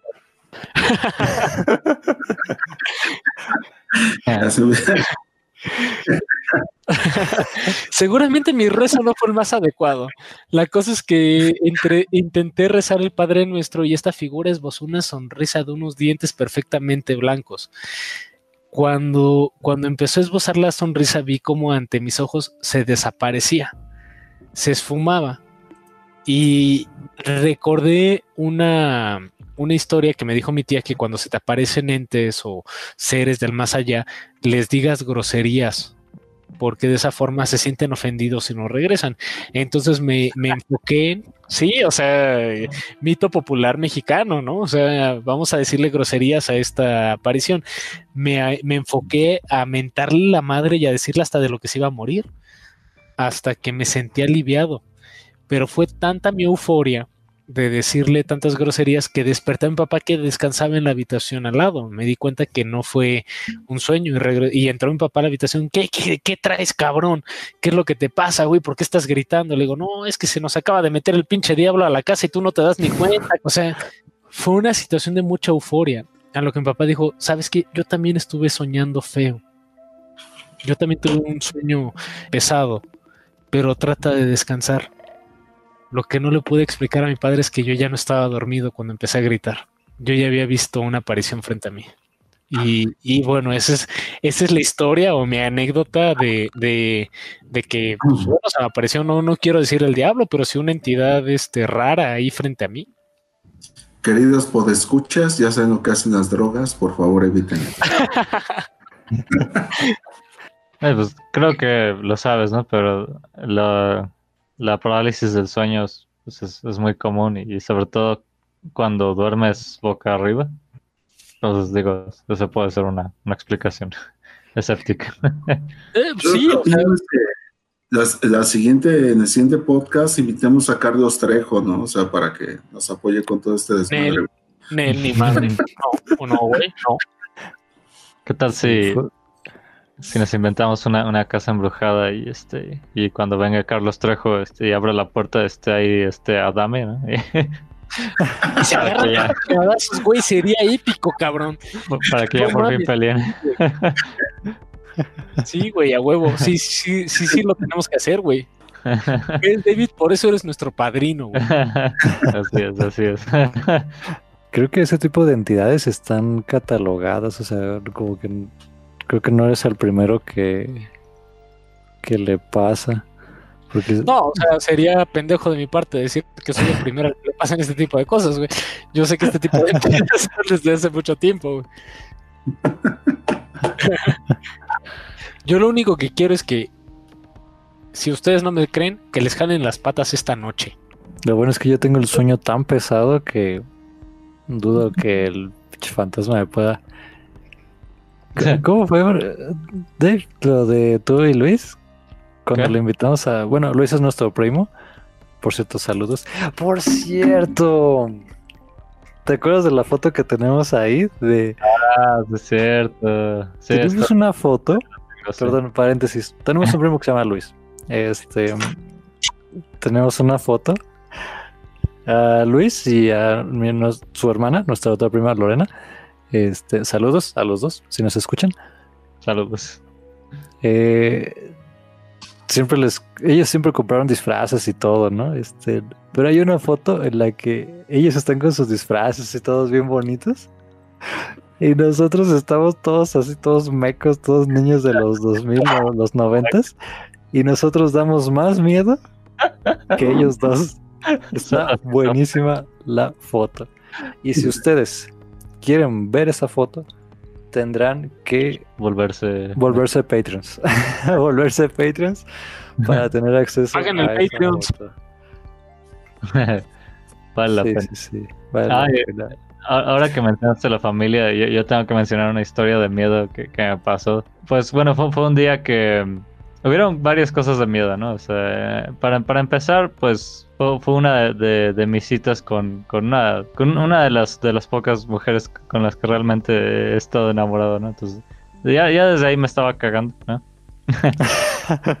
Eh, total que nos regresamos en camión, ¿no? Porque los dos somos eh, pobres. éramos pobres en ese entonces. Y, y era pues Querétaro y era, era de noche. E-, eran como las 7, ¿no? Pero era, era como invierno, entonces pues estaba, este, estaba bien este, oscuro.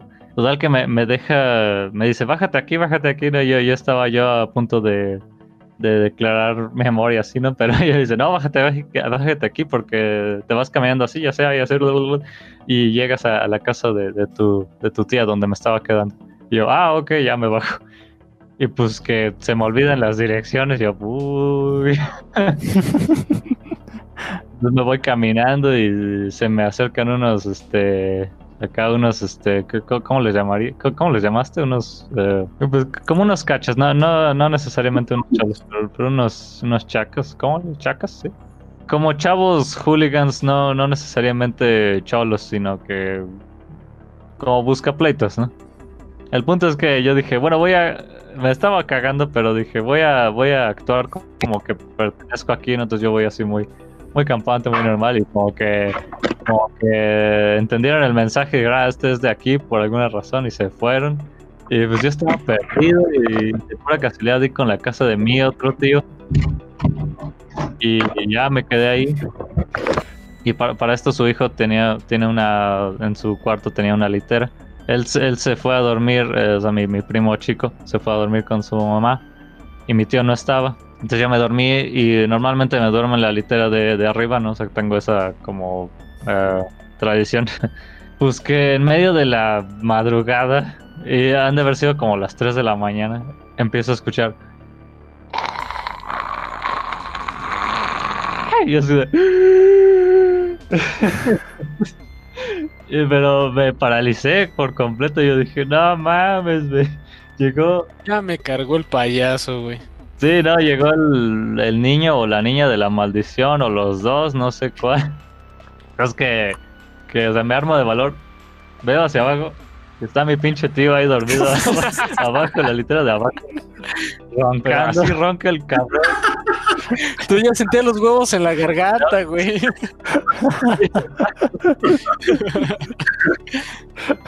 yo, en mi vida había escuchado un ronquido tan, tan terrible.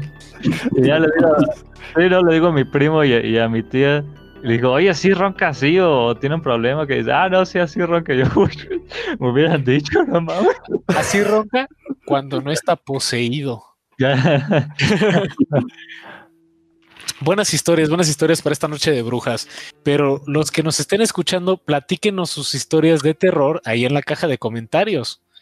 También los queremos escuchar y los vamos a subir a un especial de Lupus Intus. Última pregunta antes de las recomendaciones y pues tal vez terminar este episodio. Cuando nos petateemos, porque sabemos que nos vamos a petatear, ¿vendrían si les ponen un, altar? ¿Te imaginas estar así en el más allá?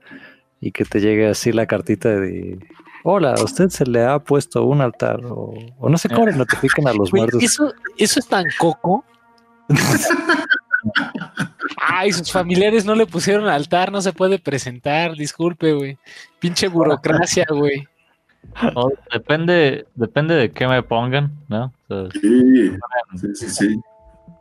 si, me ponen así algo así como, como un elote o algo así, digo, nada, pero si me ponen se ponen pizza acá chingona o, lasaña, no sé. Exacto. ¿Qué te pondrían en tu. ¿Qué, pedirías tú que te pusieran en tu ofrenda? No sé, unas enchiladas suizas. Una botella de Jack Daniels. Ah, pues un molito verde, cabrón. Este, unos pambacitos. Una botellita de, de ginebra, cabrón. ¿Qué tal está, güey? Yo estoy pensando, pero no, unos tacos al pastor. Mm, sí, esa ofrenda sería chingón. Y una, una Vicky así. Es que bien muerta.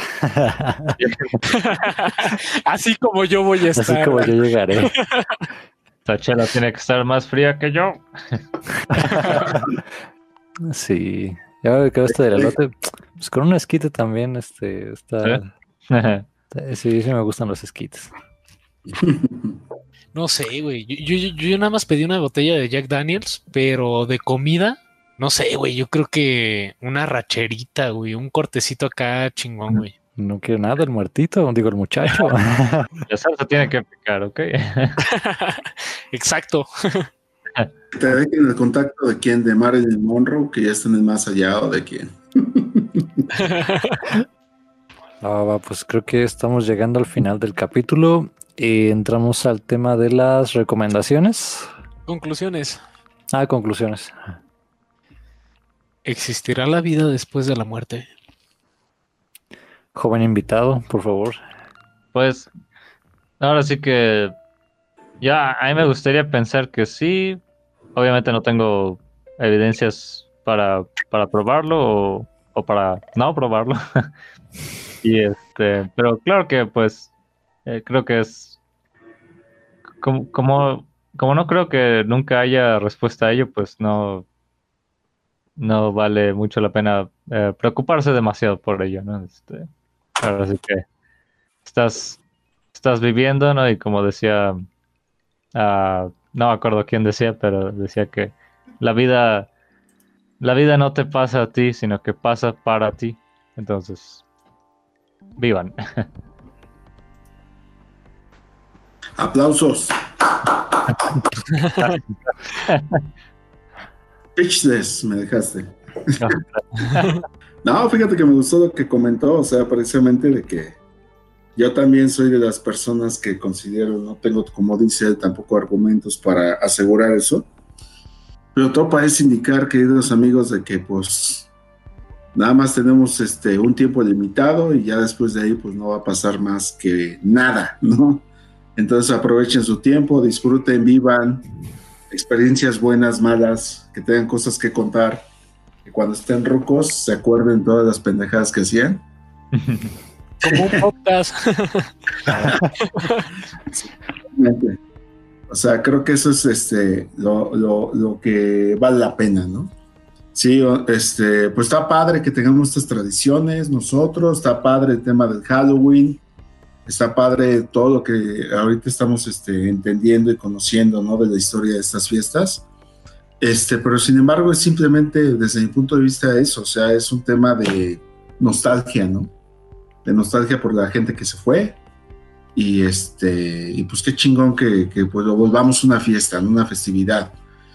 Entonces, este, pues ahora sí, conclusión para mí, pues a seguir chingando, chupando, viviendo, haciendo un chingo de pendejadas. Porque uno nunca sabe hasta cuándo, ¿no? Bueno, yo en mis conclusiones, yo me voy a ir por el lado de la doctora Elizabeth Kublen-Rose, que si no la conocen, eh, los invito a buscar sus libros. Este, ella es una doctora tanatóloga donde habla de experiencias post-mortem, de gente que ha estado en etapas de muerte y regresan a la vida por reanimación o por...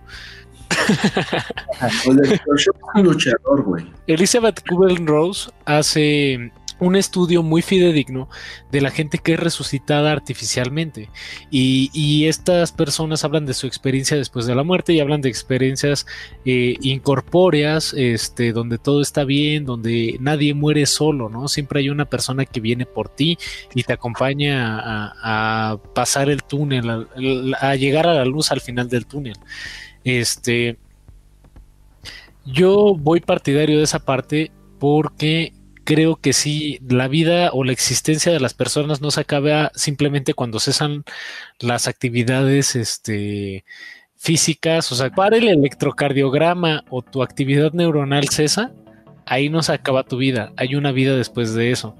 Y como ella también hay otro autor que se llama eh, Brian Weiss, en un libro que se llama Muchas vidas, muchos maestros, que habla también de experiencias después de la muerte. Este, yo sí creo que hay un segundo plano y ahí me, me va a decir el oso o me va a corregir el oso. Los arquitectos no mueren, güey. Pasan otro plano. buenísimo. Bueno, bueno.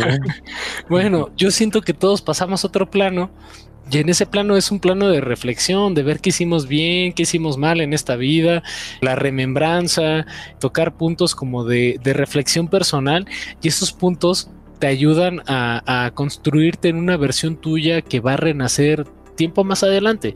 Entonces, tal vez no sea una cuestión como, dejar un altar o como dejar una ofrenda a la persona que se fue, sino aprender de la enseñanza que te dejó en esta tierra y que también esa persona aprenda de, lo que dejó en esta tierra y que eso sirva para construir una sociedad mejor. Esa es mi conclusión. Bueno, ya que me acordaste que soy arquitecto, cabrón. Nada más comentar de Richie. Ahorita esa puerta tan pequeña de 90 centímetros ya la quisiera la gente de Infonavit, cabrón. Tengo que ver una hacienda. pues, ¿qué más puedo agregar? A mí también me gusta esta cuestión de que nosotros pues dejamos de, de existir, pero nos convertimos como en historias, ¿no? O sea, en las historias que van a contar acerca de nosotros. No, es que tu abuelo hace puras pendejadas, entonces. Hizo un podcast. se, creía, se creía chistosito. Se, se creía estando pero el güey. Estudió diseño. Ah, anduvo con, con. Bueno, esa ya es otra historia macabra, pero este. este. Sí, hay que dejar historias chingones para que cuando nos pongan nuestros altares ahí estén. Pues más que, que nosotros venir por nuestro nuestro pollo así todo emplayado y y nuestro tequila este pues sí las historias son lo, chido no y pues sí eh, vamos a las recomendaciones pues las recomendaciones es que en mi ofrenda me pongan barbacoa, cabrón. sí, le recomiendo que, ¿no? O sea, dejen la barbacoa. ah, bueno. Bueno, yo les recomiendo mucho la serie de La Maldición, no de, no de la japonesa, sino que The Haunting eh, de Netflix. Está, la primera temporada es The Haunting of Hill House. Eh, y la segunda temporada, que bueno, en realidad es una antología porque no tienen nada que ver, pero son los mismos creadores y eh, parte de los mismos actores. Se llama The Haunting of Bly Manor. Son, son excelentes porque, digo, no solo son una serie de horror, pero combinan la, el drama interpersonal y los, sí, los demonios personales y las situaciones, pues terribles y dramáticas que, vive el personaje y estas cosas se, se amplifican al 100% gracias a, los, a los fantasmas y a las otras situaciones eh, paranormales que viven. Entonces es una muy buena mezcla. Pues bueno, yo voy a recomendar el tema de la película Contacto de Cuarto Tipo que apenas vi. Este, si honestamente quizás no es un tema de, cuestión de fantasmas ni mucho menos, pero se te saca un buen pedo. Para este Halloween. está bastante interesante y digo, pues ahora sí que no les, no les cuento más para que la puedan ver y, realmente se sorprendan de lo que, de lo que pasa en esa película. Em, en cuanto a cuestión de recomendaciones, hay una serie en Netflix que se llama The Glitch, que es una, vamos a ponerlo así, el, marco teórico es qué pasaría si algunos muertos o si los muertos regresaran a la vida eh, después del tiempo que haya pasado, para ver cómo quedó su vida y qué fue lo que dejaron atrás por si en algún momento morimos y regresamos, qué pasó durante ese tiempo en el que estuvimos ausentes. Y en un tema un poquito más literario, eh, ya les hablé de la doctora Elizabeth Kublen-Rose, pueden buscar ahí sus libros, y también a Brian Weiss tiene un libro que se llama Muchas vidas, muchos maestros, habla de un caso clínico de una chica a la cual le hace una regresión y en esta regresión ella eh, se encuentra con su vida pasada y se da cuenta que muchas de las fobias que ella tenía fue por las diferentes formas en las que murió en vidas pasadas. Entonces es como una forma de hacer remembranza o de hacer memoria entre somos seres finitos, somos seres infinitos, pero nuestras acciones o nuestras situaciones van enfocadas a completar una misión en esta vida. este, lean ese libro, este, escuchen su audio podcast, también está muy interesante el de Brian Weiss, Muchas vidas, muchos maestros. Y pues bueno, esas serían mis recomendaciones para este podcast. Yo igual me voy a ir por un lado un poquito más B. Ahorita que estábamos hablando de los efectos especiales, me acordé y vuelvo a recomendar la de mm, Evil Death mm. de Sam Raimi de los años 80, 70 creo. Este mm, es una joya de las películas así uh, tipo B. Y tiene efectos así como, como bien este, como artesanales. Entonces, este, la pus se ve que como que la bombearon ahí apretándole a alguien fuera de cámara y cosas así. El fantasma es un güey que trae una frazada encima y tiene unos agujeritos para que pueda ver. no, no, sí, sí es de, de, de zombie. Sale el Necronomicon ahí, este. En ese, oh, el de Howard Philly Lovecraft. Sí, está chido. Y lo que, la que no he visto, no sé cómo está, pero nada más de ver el tráiler sí como que digo, ay cabrón, pues por lo menos está intensa así visualmente. Es el remake de Evil Dead creo que es del 2013. Y, o sea, en esa película poseen a una de las personajes. Se le mete el chamuco, ¿no? Este. Pero la del, la del remake sí está como de. Ay, carajo. Ay, carajo, sí. Sí está como de. Sí, para los, los valientes.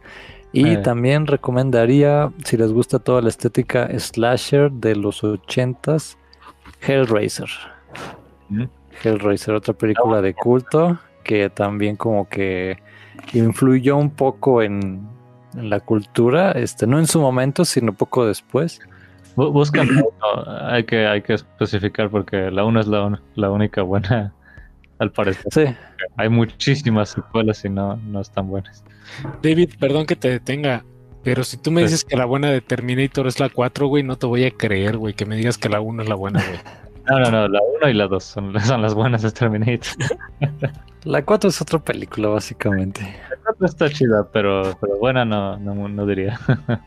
¿Quieren ver mis tenis? Esperaba que lo dijeras, güey. Nada, sí, esas serían mis recomendaciones. Y pues bueno, eh, creo que si no hay otro tema que quieran... Ah, los avisos parroquiales. El tablero de avisos, ajá pues ya estamos en Spotify. Eh, ya vamos a estar próximamente en Google Podcast. Y también estamos en anchor.fm para que nos puedan escuchar y llevar en sus celulares y en sus corazones.